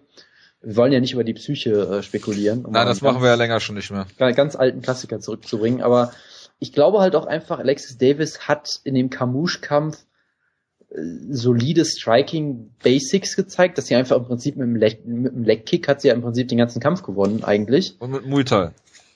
Ja, Okay. aber es war, war halt wie gesagt vor allem diese Leg-Kicks, auf die Camouche keine Antwort hatte. Das Und fand ich schon, das fand ich schon ziemlich beeindruckend. Ähm, hat ja auch mal einen Sieg über, äh, über Amanda Nunes damals gehabt, die ja in der UFC bisher auch sehr groß auftrumpft. Von daher, ich glaube auch, dass Davis gewinnt, aber ich würde mich auch nicht überraschen, wenn Ai gewinnt. Also der Das, Kampf, was wir bisher gesehen haben, ist Davis halt einfach die komplettere Kämpferin. Ich meine, sie ist am Boden überlegen. genau. Absolut, würde kein Zweifel dran sein. Aber sie steht gut genug, dass sie auch da Probleme verursachen kann. Sie hat gegen gute Strikerin alles schon gekämpft und auch gegen gute Strikerin gewonnen. Also Genau. das ist halt die Sache. Und jetzt, wenn es halt ein hart umkämpfter Kampf gegen Sarah Kaufman stehend war, dann ist es halt ein hart umkämpfter Kampf gegen Sarah Kaufman stehen. Hatte Jessica ja auch gehabt und Ai hatte halt mehr Glück gehabt. Genau, und ich meine, äh, Und sie war auf Marihuana. Ja, also das kann man also auch nicht wirklich so anwerten. Ja. genau, und äh, Blutverdünnern. Ach nee, Moment, das, das war ja nicht mehr so. Wenn wir das Kann- kann- Petili immer ankreiden und das nicht echt einen Sieg feiern oder auch den Nick Diaz Sieg über Takano Gumi nicht ansehen, dann dürfen wir natürlich auch das nicht ansehen. Sehr gut. Ähm, Blutverdünner werden auch nicht durch Urin getestet, wollte ich nur mal sagen. Sehr gut. Also die eine Sache, die du bei Alexis Davis natürlich auch so ein bisschen sagen kannst, ist, dass sie den Kampf gegen Rosie Sexton hatte, wo sie jetzt nicht besonders gut aussah, wie ich fand. Kampf war total langweilig. Ja, und vor allem halt Rosie Sexton, die danach komplett zerstört wurde im nächsten Kampf. Also das war jetzt so ein bisschen so, hä? Und bei Liz Camouche ist halt auch so eine Frage, ich weiß halt auch nie, wie gut Liz Camouche wirklich ist. Es gibt ja diese großartige Story, dass Liz Camouche, glaube ich, bisher eine Gegnerin mit einem positiven Rekord besiegt hat oder irgendwie sowas. Die hat halt oft auch zu früh gegen richtig gute Leute gekämpft und dann halt oft auch gegen Leute, die nicht so gut sind, klar, Die aber Opfer ihrer Zeit. das auch, ja, weil halt die Division zu, zu dünn war damals. Also es ist immer schwierig, aber am Ende tippe ich halt eben doch auf Davis per Decision wegen den ganzen persönlichen Faktoren unter anderem auch. Sorry. Ich tippe un äh, un losgelöst von den persönlichen Faktoren, die äh, gegen Jessica Ai sprechen, auf Alexis Davis wegen ihres Muay Thais, das sie gegen äh, Rose, äh, gegen Liz Camouche gezeigt hat. Vergiss nicht die Leg-Kicks. Nein, wie konnte ich die vergessen? Nein, also sie ist, ähm, sie ist eine durchaus gute Strikerin. Sie hat sehr gutes Grappling. Ähm, ich möchte nicht sagen, dass sie eine Ronda Rousey Killerin ist, aber ich würde den Kampf gerne sehen. Das habe ich vielleicht schon des Öfteren hier erwähnt. Sie hat jetzt eine Siegesserie ähm, gegen, also Liz Camouche und Shayna Baszler stechen da natürlich heraus. Äh, wie gesagt, sie äh, verfügt über gutes Grappling, wo, wo es gut genug wäre, gegen Ronda Rousey äh, nicht submitted zu werden vielleicht und äh, das Striking von ihr würde ich auf jeden Fall besser als das von Ronda Rousey ansehen. Ähm, und ich glaube auch, dass Jessica Ai noch nicht so weit ist, dass sie dann hier gegen ähm, die schon etwas erfahrenere äh, Alexis Davis hier den Kampf zu gewinnen und deshalb tippe ich auch, dass sie eine Decision gewinnt, Alexis Davis und dann vielleicht den Title Shot kriegt oder zumindest ein Number One Contender Match, weil das müsste jetzt langsam mal drin sein für sie. Das ist eigentlich schon ein verkappter Number One Contender Kampf, weil ich glaube, Einem, ich glaube nicht, dass Jessica einen Title Shot bekommt. ähm, UFC wird das weiterhin als Sieg promoten, den sie hatte und wenn sie natürlich Alexis Davis, jetzt sagen wir mal so, knock- knockt Alexis Davis aus und das ist auf Fox Sports 1, dann wird das wahrscheinlich schon ein Kampf sein, wo die UFC sagen wird, wir haben eh nicht so viele Kämpferinnen, sie kann einen Title Shot bekommen. Gut. Machen wir weiter. Ähm, über was reden wir denn noch? Übergeben wir einfach alles bis auf Team Schlagkraft. Ich möchte ganz kurz über den nächsten Kampf nochmal Du reden. möchtest absolut über Raphael äh. Sansau. Ja, Asunzau ist Nummer 3 Contender im Bantamweight oder irgendwie sowas ganz Absurdes. Ist ja verdammt gut. Ist ja auch ein verdammt guter Mann, ja, und er kämpft gegen Pedro Munoz, äh, der extrem große Vorschusslorbeeren hat aktuell. Das ist ein sehr guter Der als, als, als Riesentalent gehalten wird. Es gibt Leute, die sagen, er ist gut genug, um Asunzau sogar zu tappen. Also er ist wohl. Aber glaubst du, das ist nur promotional Hype, der immer entsteht, wenn irgendein richtig geiler Kämpfer gegen irgendeinen unbekannten Namen kämpft, nee, nee, das, das Wikipedia nicht. kennt? Also Oder ist das halt wirklicher echter Hype? Das hat er das- bei Conor McGregor auch schon gesagt, der Jonas. der, der Hype, der kam ja sogar schon vorher. Es gibt ja auf, auf Bloody Elbow dieses, ähm, äh, diese Auflistung, wo jemand die Top 25 Prospects sich ausgesucht hat. Da wurde er auf Nummer 8 gelistet. Das war auch vor der UFC-Verpflichtung schon. Wo war da Conor McGregor? Äh, der, der ist nicht mehr dabei, weil der schon in der UFC ist. Achso, das war, achso, das war, okay, gut. Also auch über so Leuten wie ähm, Marlon Moraes zum Beispiel wurde er gerankt. Also gar nicht mal so schlecht. Auch über Ist- Steve Mocco. Äh, ja, Steve Mocco war auf dem letzten Platz von den 25. Was ich nur sagen Wer will, war der Nummer eins? ähm, ich komme jetzt nicht drauf. Irgendein Brasilianer, den niemand kennt. Das war, glaube ich, sogar so ein, das war, das glaube ich, irgend so ein Bosnier sogar. Ich, ich kann gerne Dennis nachgucken. Stolnic. Der war es, glaube ich, nicht, nein. Ähm, aber auf jeden Fall, er hat, ist wohl ein unfassbar guter Grappler, ist bisher noch unbesiegt, hat immerhin mal Jeff Curran besiegt, aber ist natürlich noch ein bisschen ungetestet in der Hinsicht. Aber ähm, auf jeden Fall sollte man auf den mal so ein Auge halten, weil äh, der ist, äh, wie gesagt, manche Leute trauen es ihm wirklich zu, dass er Asunzo besiegt. Ich habe, wie gesagt, ich habe ehrlich gesagt keine Ahnung, weil ich zu wenig von ihm gesehen habe natürlich. Aber ich bin mal gespannt. Und der Number One Prospect ist übrigens Mirsad Bektic, ein Featherweight.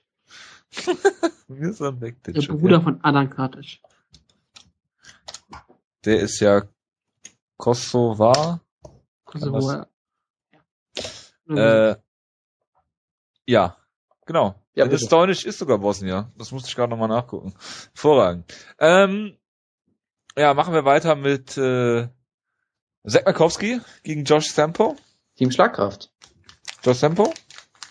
Mikowski. Boston. So. Ja, ich weiß. Ja, Makowski gewinnt per Lay and Pray. Nein, er wird ihn aus, outgrappeln oder es, äh, ich glaube, dass, äh, dass er ein Finish, ich weiß nicht, ob er es per Ground and Pound macht oder per Submission. Ich glaube, dass äh, Zack Makowski doch hier noch der erfahrenere von beiden ist, ein sehr guter Ringer und er wird den Kampf von oben kontrollieren und äh, gewinnen. Um das mal Ich kurz hätte zu ja. Josh Tempo auf meiner elitären Liste drauf gehabt, von Leuten, die ich bei Team Schlagkraft nominieren haben wollte. Ja, mit deinen Nein. 43 Sonderregeln, ja. Josh Ja, ich Sampo, mach's mir halt nicht einfach. ja, also ich muss mich auch, ich muss mich auch irgendwie fördern und fordern, ja. also Aber ja, ich glaube, Zach Mikowski ist einfach der bessere Kämpfer von beiden. Josh Tempo hat mir natürlich sehr gut gefallen. Aber Mikowski ist halt ein Bellator-Champion und das ist natürlich Elite-Level. Wird mit, mit seinem besseren Ring wird er diesen Kampf hier gewinnen. Er hat Scott Jorgensen komplett auseinandergenommen. Das hat mich sehr gefreut, weil nicht, weil ich, ich mag Scott Jorgensen total gerne, aber Zach Mikowski, das ist einfach eine schöne Geschichte, dass er damals von der Bellator gekartet wurde. Wie ich immer noch sage, ohne Grund und es doch in die UFC geschafft hat, jetzt im Flyweight in seiner natürlichen Gewichtsklasse kämpft und da wird er bald schon ein Top-Contender sein. Ja, also Sempo hat ja diesen sehr interessanten Fakt, dass er sein UFC-Debüt gewonnen hat und dadurch seinen Gegner irgendwie 100.000 Dollar gewonnen hat, weil er das Gewicht verpasst hat. Ja, genau. Und er dadurch irgendwie beide Boni gekriegt hat oder irgendwie sowas ganz Absurdes. Was damals ein sehr unterhaltsamer Kampf war durchaus. Von daher Sempo Kann er gefällt, die Boni bekommen. genau, Sempo gefällt mir sehr gut, aber ich glaube halt auch, dass Mikowski doch noch eine Stufe besser ist. Du hast es ja schon gesagt, richtig gutes Ringen. Im Kampf gegen Jorgensen hat mich sein Striking auch sehr beeindruckt sogar. Von daher tippe ich auch, dass er eine Decision gewinnt. Jetzt reden wir aber nicht mehr über Rafaelo Oliveira gegen äh, Eric Koch, oder? Eric Cook sollte den Kampf eigentlich ziemlich eindeutig gewinnen. Eric Koch ist jetzt auch die Gewichtsklasse hochgegangen, wie angekündigt, ne? Genau. Und er kämpft aber nur auf den Fight Pass Prelims. Da will man ihn wahrscheinlich so ein bisschen schützen. Ne? Man, man möchte, nein, man möchte sie halt promoten, die Fight Pass. Sie brauchen halt irgendwie auch immer so einen Kampf, wo man Leuten noch sagt, hier, das kriegt ihr wirklich dann und zu sehen. Und du kannst halt nur so Hardcore-Fans ködern, indem du halt Kämpfe die für Hardcore-MMA-Fans interessant sind. Und da ist es, ist das ein, natürlich ein unterhaltsamer Kampf, Oliver gegen Koch, besser als Cody Gibson gegen Armanian Sterling. Ja. Gut, dann haben wir das damit abgehandelt. Und äh, trotz der Überlänge der heutigen Sendung darf ich noch über die Dennis Siever abreden. Ist das richtig? Das Du hast es angekündigt, deswegen bin ich auch total gespannt, weil Genau. ich bin ja begeistert von dieser App. du Ich habe hast sie mir ja eben gerade einfach mal angeguckt bei iTunes und habe gesagt, das ist etwas, was ich brauche für meinen Kampf gegen Vakant, weil da kann ich wenigstens lernen, wie ich eine richtige Omoplata zeigen könnte, obwohl die nicht dabei ist. Aber ich könnte vielleicht lernen, wie ich Das die. Hardpart richtig einsetzen kann. Also, äh, zur Erklärung, es handelt sich um die ähm, App, die ich glaube Ende letzten Jahres rausgekommen ist, und zwar Dennis Siever Full Control MMA. Und dazu gibt es eine Light-Version, die ist äh, kostenlos. Ähm, das Gute daran ist, dass du halt im Prinzip alles sehen kannst, was darin stattfindet und äh, halt immer nur einzelne Video oder ein Video pro pro Sektion freigeschaltet ist. Also zur Erklärung, es geht darum, dass Dennis Siever erklärt äh, verschiedene Disziplinen im MMA im Video. Äh, Dennis Siever selbst sagt nichts. Es wird von einem Leider Sprecher nicht, ja. Es wird von einem Nachteil. von einem äh, genau von einem ähm, äh, Sprecher auf äh, Englisch ähm, gesagt, was da gerade passiert und die Videos sind so zwischen einer halben Minute und anderthalb Minuten lang. kurze äh, Frage. Bitte. Ist der Sprecher Dennis Sievers Trainer? Leider nein. Aber stell dir vor, Dennis Sievert die auf Englisch verurteilen. Das Ding wäre viral gestartet ohne Ende. Das wäre ein riesen Erfolg. Genau. Absolut. Nein. Ähm, wir haben äh, aufgeteilt in die Sektionen Warm-up, Boxing, Kicking, Muay Thai, Takedowns, Grappling und Combinations. So. Ähm, wie gesagt, es, es ist bei, nein, es ist und im Bereich Grappling äh, gibt es Submissions. Ähm, Ach so, okay. Okay. Also Grappling ist so ziemlich äh, alles, also Bodenkampf im Prinzip. Ähm, am, bei der ähm, Light-Version kannst du jeden, ähm, fast jedem, jedem Bereich ein Video dir angucken und kannst dir dann halt äh, ziemlich gut vorstellen, was im Rest der App, also wenn du dir die für 1,79 kaufst, kannst du dir halt äh, relativ äh, gut vorstellen, wie die anderen Videos da aussehen. Du kannst halt auch sehen, wie sie heißen, sind aber halt nicht freigeschaltet. So, wenn ich jetzt mal reingehe in die Warm-ups zum Beispiel, da sind halt ziemlich viele Drills, ähm, die du zum Teil entweder alleine oder mit Partnern äh, machen kannst, mit äh, allen möglichen Transitions und so Hast du das weiter. schon ausprobiert mit deiner Freundin so mal zur Testweise? Absolut nein. Ich äh, bin vielleicht auch nicht die richtige Zielgruppe dafür, weil ich auch keinen Kampfsport selbst betreibe. In den äh, Bewertungen ähm, äh, gibt es durchaus äh, Kommentare, die sagen, äh, oder in Rezensionen gibt es durchaus Leute, die sagen, es hat ihnen weitergeholfen in ihrem Training. Ähm, nichtsdestotrotz sind die, sehen die für mich als Laien relativ sinnvoll und brauchbar aus, die, die Wa- Warm-up-Übungen. Ähm, dann gibt's ähm, die Boxing-Geschichten ähm, sind relativ äh, standardmäßig gehalten. Du hast halt äh, Jabs erklärt, Cross, Hook, das das übliche Uppercuts, was du halt so im Boxen alles zeigen kannst, mit Bodyshots und so weiter. Ähm, der Also ist sie empfehlenswert für jemand wie Jack Ellenberger. Das absolut. Also da, da würde ich auf jeden Fall Jake Ellenberger würde ich das sehr stark ans Herz legen. Ist auch äh, die, die 1,79 Euro wären für Jake Ellenberger auf jeden 1 Fall. Dollar 99 in, Genau. in. Wäre das auf jeden Fall äh, sinnvoll für ihn jetzt auszugeben. Ähm, ist halt nochmal schön der linke Haken zum Beispiel erklärt, eine, eine Technik, die Dennis Siever ähm, des Öfteren auch benutzt. Ähm, ja, Kicking. Also man kann sich die Videos auch so vorstellen, Dennis Siever macht dir die Aktion dann vorweg. Genau. Was ich ein bisschen schade finde, ist, die Aktionen werden halt größtenteils äh, vorgemacht, äh, pausiert äh, und, und langsam halt äh, gezeigt, nicht in, in vollem, in voller Geschwindigkeit. Ne? Das, das fehlt mir noch ein bisschen. Ähm, zum Beispiel hier gibt's einen Spinning Backkick. Ich kann, ich kann ja einfach mal den Spinning Backkick anmachen, dann kann sich jeder mal so ein bisschen ähm, da reinhören, ähm, wie sich das so anhört. Also in dem gleichen Tonus sind die halt alle, alle gesprochen hier. So, Spinning Backkick. For this technique, it is important to generate momentum before lifting your kicking foot off the mat. With your lead leg, take a slight step to the right and towards your opponent to generate said momentum. Then lift your back foot off the mat, So. bending your back Ja, also es geht noch weiter, 20 Sekunden, aber so in diesem, in diesem Tonus geht's dann halt weiter. Und Ähm, siehst du auch das Video, was dir zeigt, wie es gemacht wird. Genau, da äh, es pausiert zwischendurch mal kurz. Ähm, vom Timing her ist das, ist das völlig okay abgestimmt. Äh, Muay Thai gibt's zum Beispiel ähm, logischerweise nicht so viel. Es gibt da nur vier Punkte und bei den Combinations sind es nur drei. Es gibt ein paar interessante Takedowns durchaus. Allerdings habe ich zum Beispiel Dennis Siever noch nie einen Over-Under Clinch into Fireman's Carry sehen, ähm, äh, äh, äh, machen gesehen. Ähm, ja, so ein paar Judo-Techniken gibt's ja auch noch. Im Grappling, äh, Grappling ist eigentlich ganz interessant, ist fast noch das Interessanteste von allen. Ähm, wird die, die MMA-Guard schön erklärt. Und äh, ja, so Mount aus der Armbar, Amerikaner, Triangle, diese Standardgeschichten, ähm, Armbar aus der Mount und so weiter. Und sogar ein Heel Hook. Ähm, Combinations sind wie gesagt leider nur drei, da hätte ich mir gerne ein bisschen mehr gewünscht. Ähm, ja, also um mal ein Fazit zu ziehen, ähm, viele Leute sind äh, begeistert oder die, die zumindest die, die die äh, Rezension und die Bewertung geschrieben haben. Ähm, ich bin vielleicht auch nicht die richtige Zielgruppe. Nichtsdestotrotz kann sich jeder, denke ich, ein gutes eigenes Bild machen. Ähm, wenn, wenn man die, die Light-Version sich runterlädt für 1,79 Euro, denke ich, ist ja auf jeden Fall nicht überteuert. Sollte man sich Also selbst die angucken. ist umsonst, aber die Genau. normale Version 1,79. Genau, die kostet Nicht falsch verstehen. 1,79 und du kannst dann halt, du kannst dann halt wirklich auch sehen, welche äh, Videos ähm, da dann noch da es in der Vollversion gibt. Ja, wie gesagt, ähm, Und die, die Sache gibt's im iTunes-Shop und auch bei den ganz normalen ähm, Android-Shops und all sowas. Also das kriegst du schon für dein Multimedia-Handy, wirst du schon immer hinkriegen. genau. Und äh, wir könnten ja mal Vakant fragen, was der dazu sagt, wenn der in zwei Wochen wieder hier ist oder drei oder vier oder vielleicht in zwei, zwei Jahren, Jahren. erst. Genau. Ja. Und Julia, was äh, würdest du sagen, wenn ich mit diesem Video, äh, mit dieser App trainieren würde, würde ich mir vakant den Boden aufwischen danach? da besteht für mich eigentlich gar kein Zweifel dran. Also ähm, ich sag mal so, Könnte wenn ich dann behaupten, dass ich von Dennis Siever trainiert wurde? Ja, also absolut. Also eins zu eins. Nein, also ähm, ich sag mal so, äh, die Aufwärmübungen sind, finde ich, sicherlich sinnvoll, wenn du, wenn du anfängst mit MMA.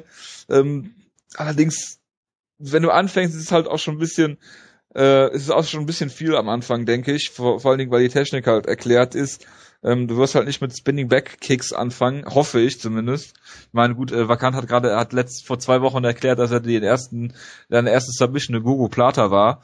Ähm, nichtsdestotrotz denke ich, ähm, sollte sich jeder selbst sein eigenes Bild machen äh, von der App, ähm, ob die, ob die was für einen ist. Wie gesagt, leider spricht Dennis Siever selbst nicht und ähm, es, es gibt keine ähm, Realgeschwindigkeit oder selten Realgeschwindigkeits äh, Ausführungen der Techniken. Von daher, äh, das sind so meine Kritikpunkte. Sonst sollte sich jeder, wie gesagt, selbst sein eigenes Bild über die App machen. Ich denke, wir werden über die Siva Grappling Geschichten noch reden, wenn ähm, der gute Vakant da ist. Wir, wir haben ja, wir haben ja das Feedback bekommen, dass wir noch länger mit ihm reden sollen, weil es so interessant war. Ich wusste jetzt nicht, ob das so gut ankommt bei euch, scheinbar schon. Deswegen können wir das gerne noch ähm, in die Tiefe besprechen.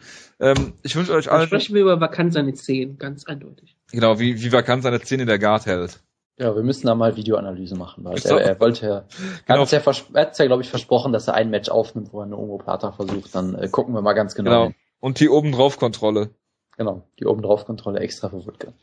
Gut, dann wünsche ich euch allen eine schöne Woche, einen schönen Start in die Woche und wir hören uns nächste Woche wieder. Dann gibt's vielleicht die Woodke Rankings, dann gibt's das Over-Under-Spiel, dann gibt's Es gibt äh, Tough China Preview. Oh Gott. ein Tough China Preview. Wir machen das Review zu Rousey gegen McMahon. Bis dahin, äh, ja, wir hören uns. Bis dann. Ciao, ciao.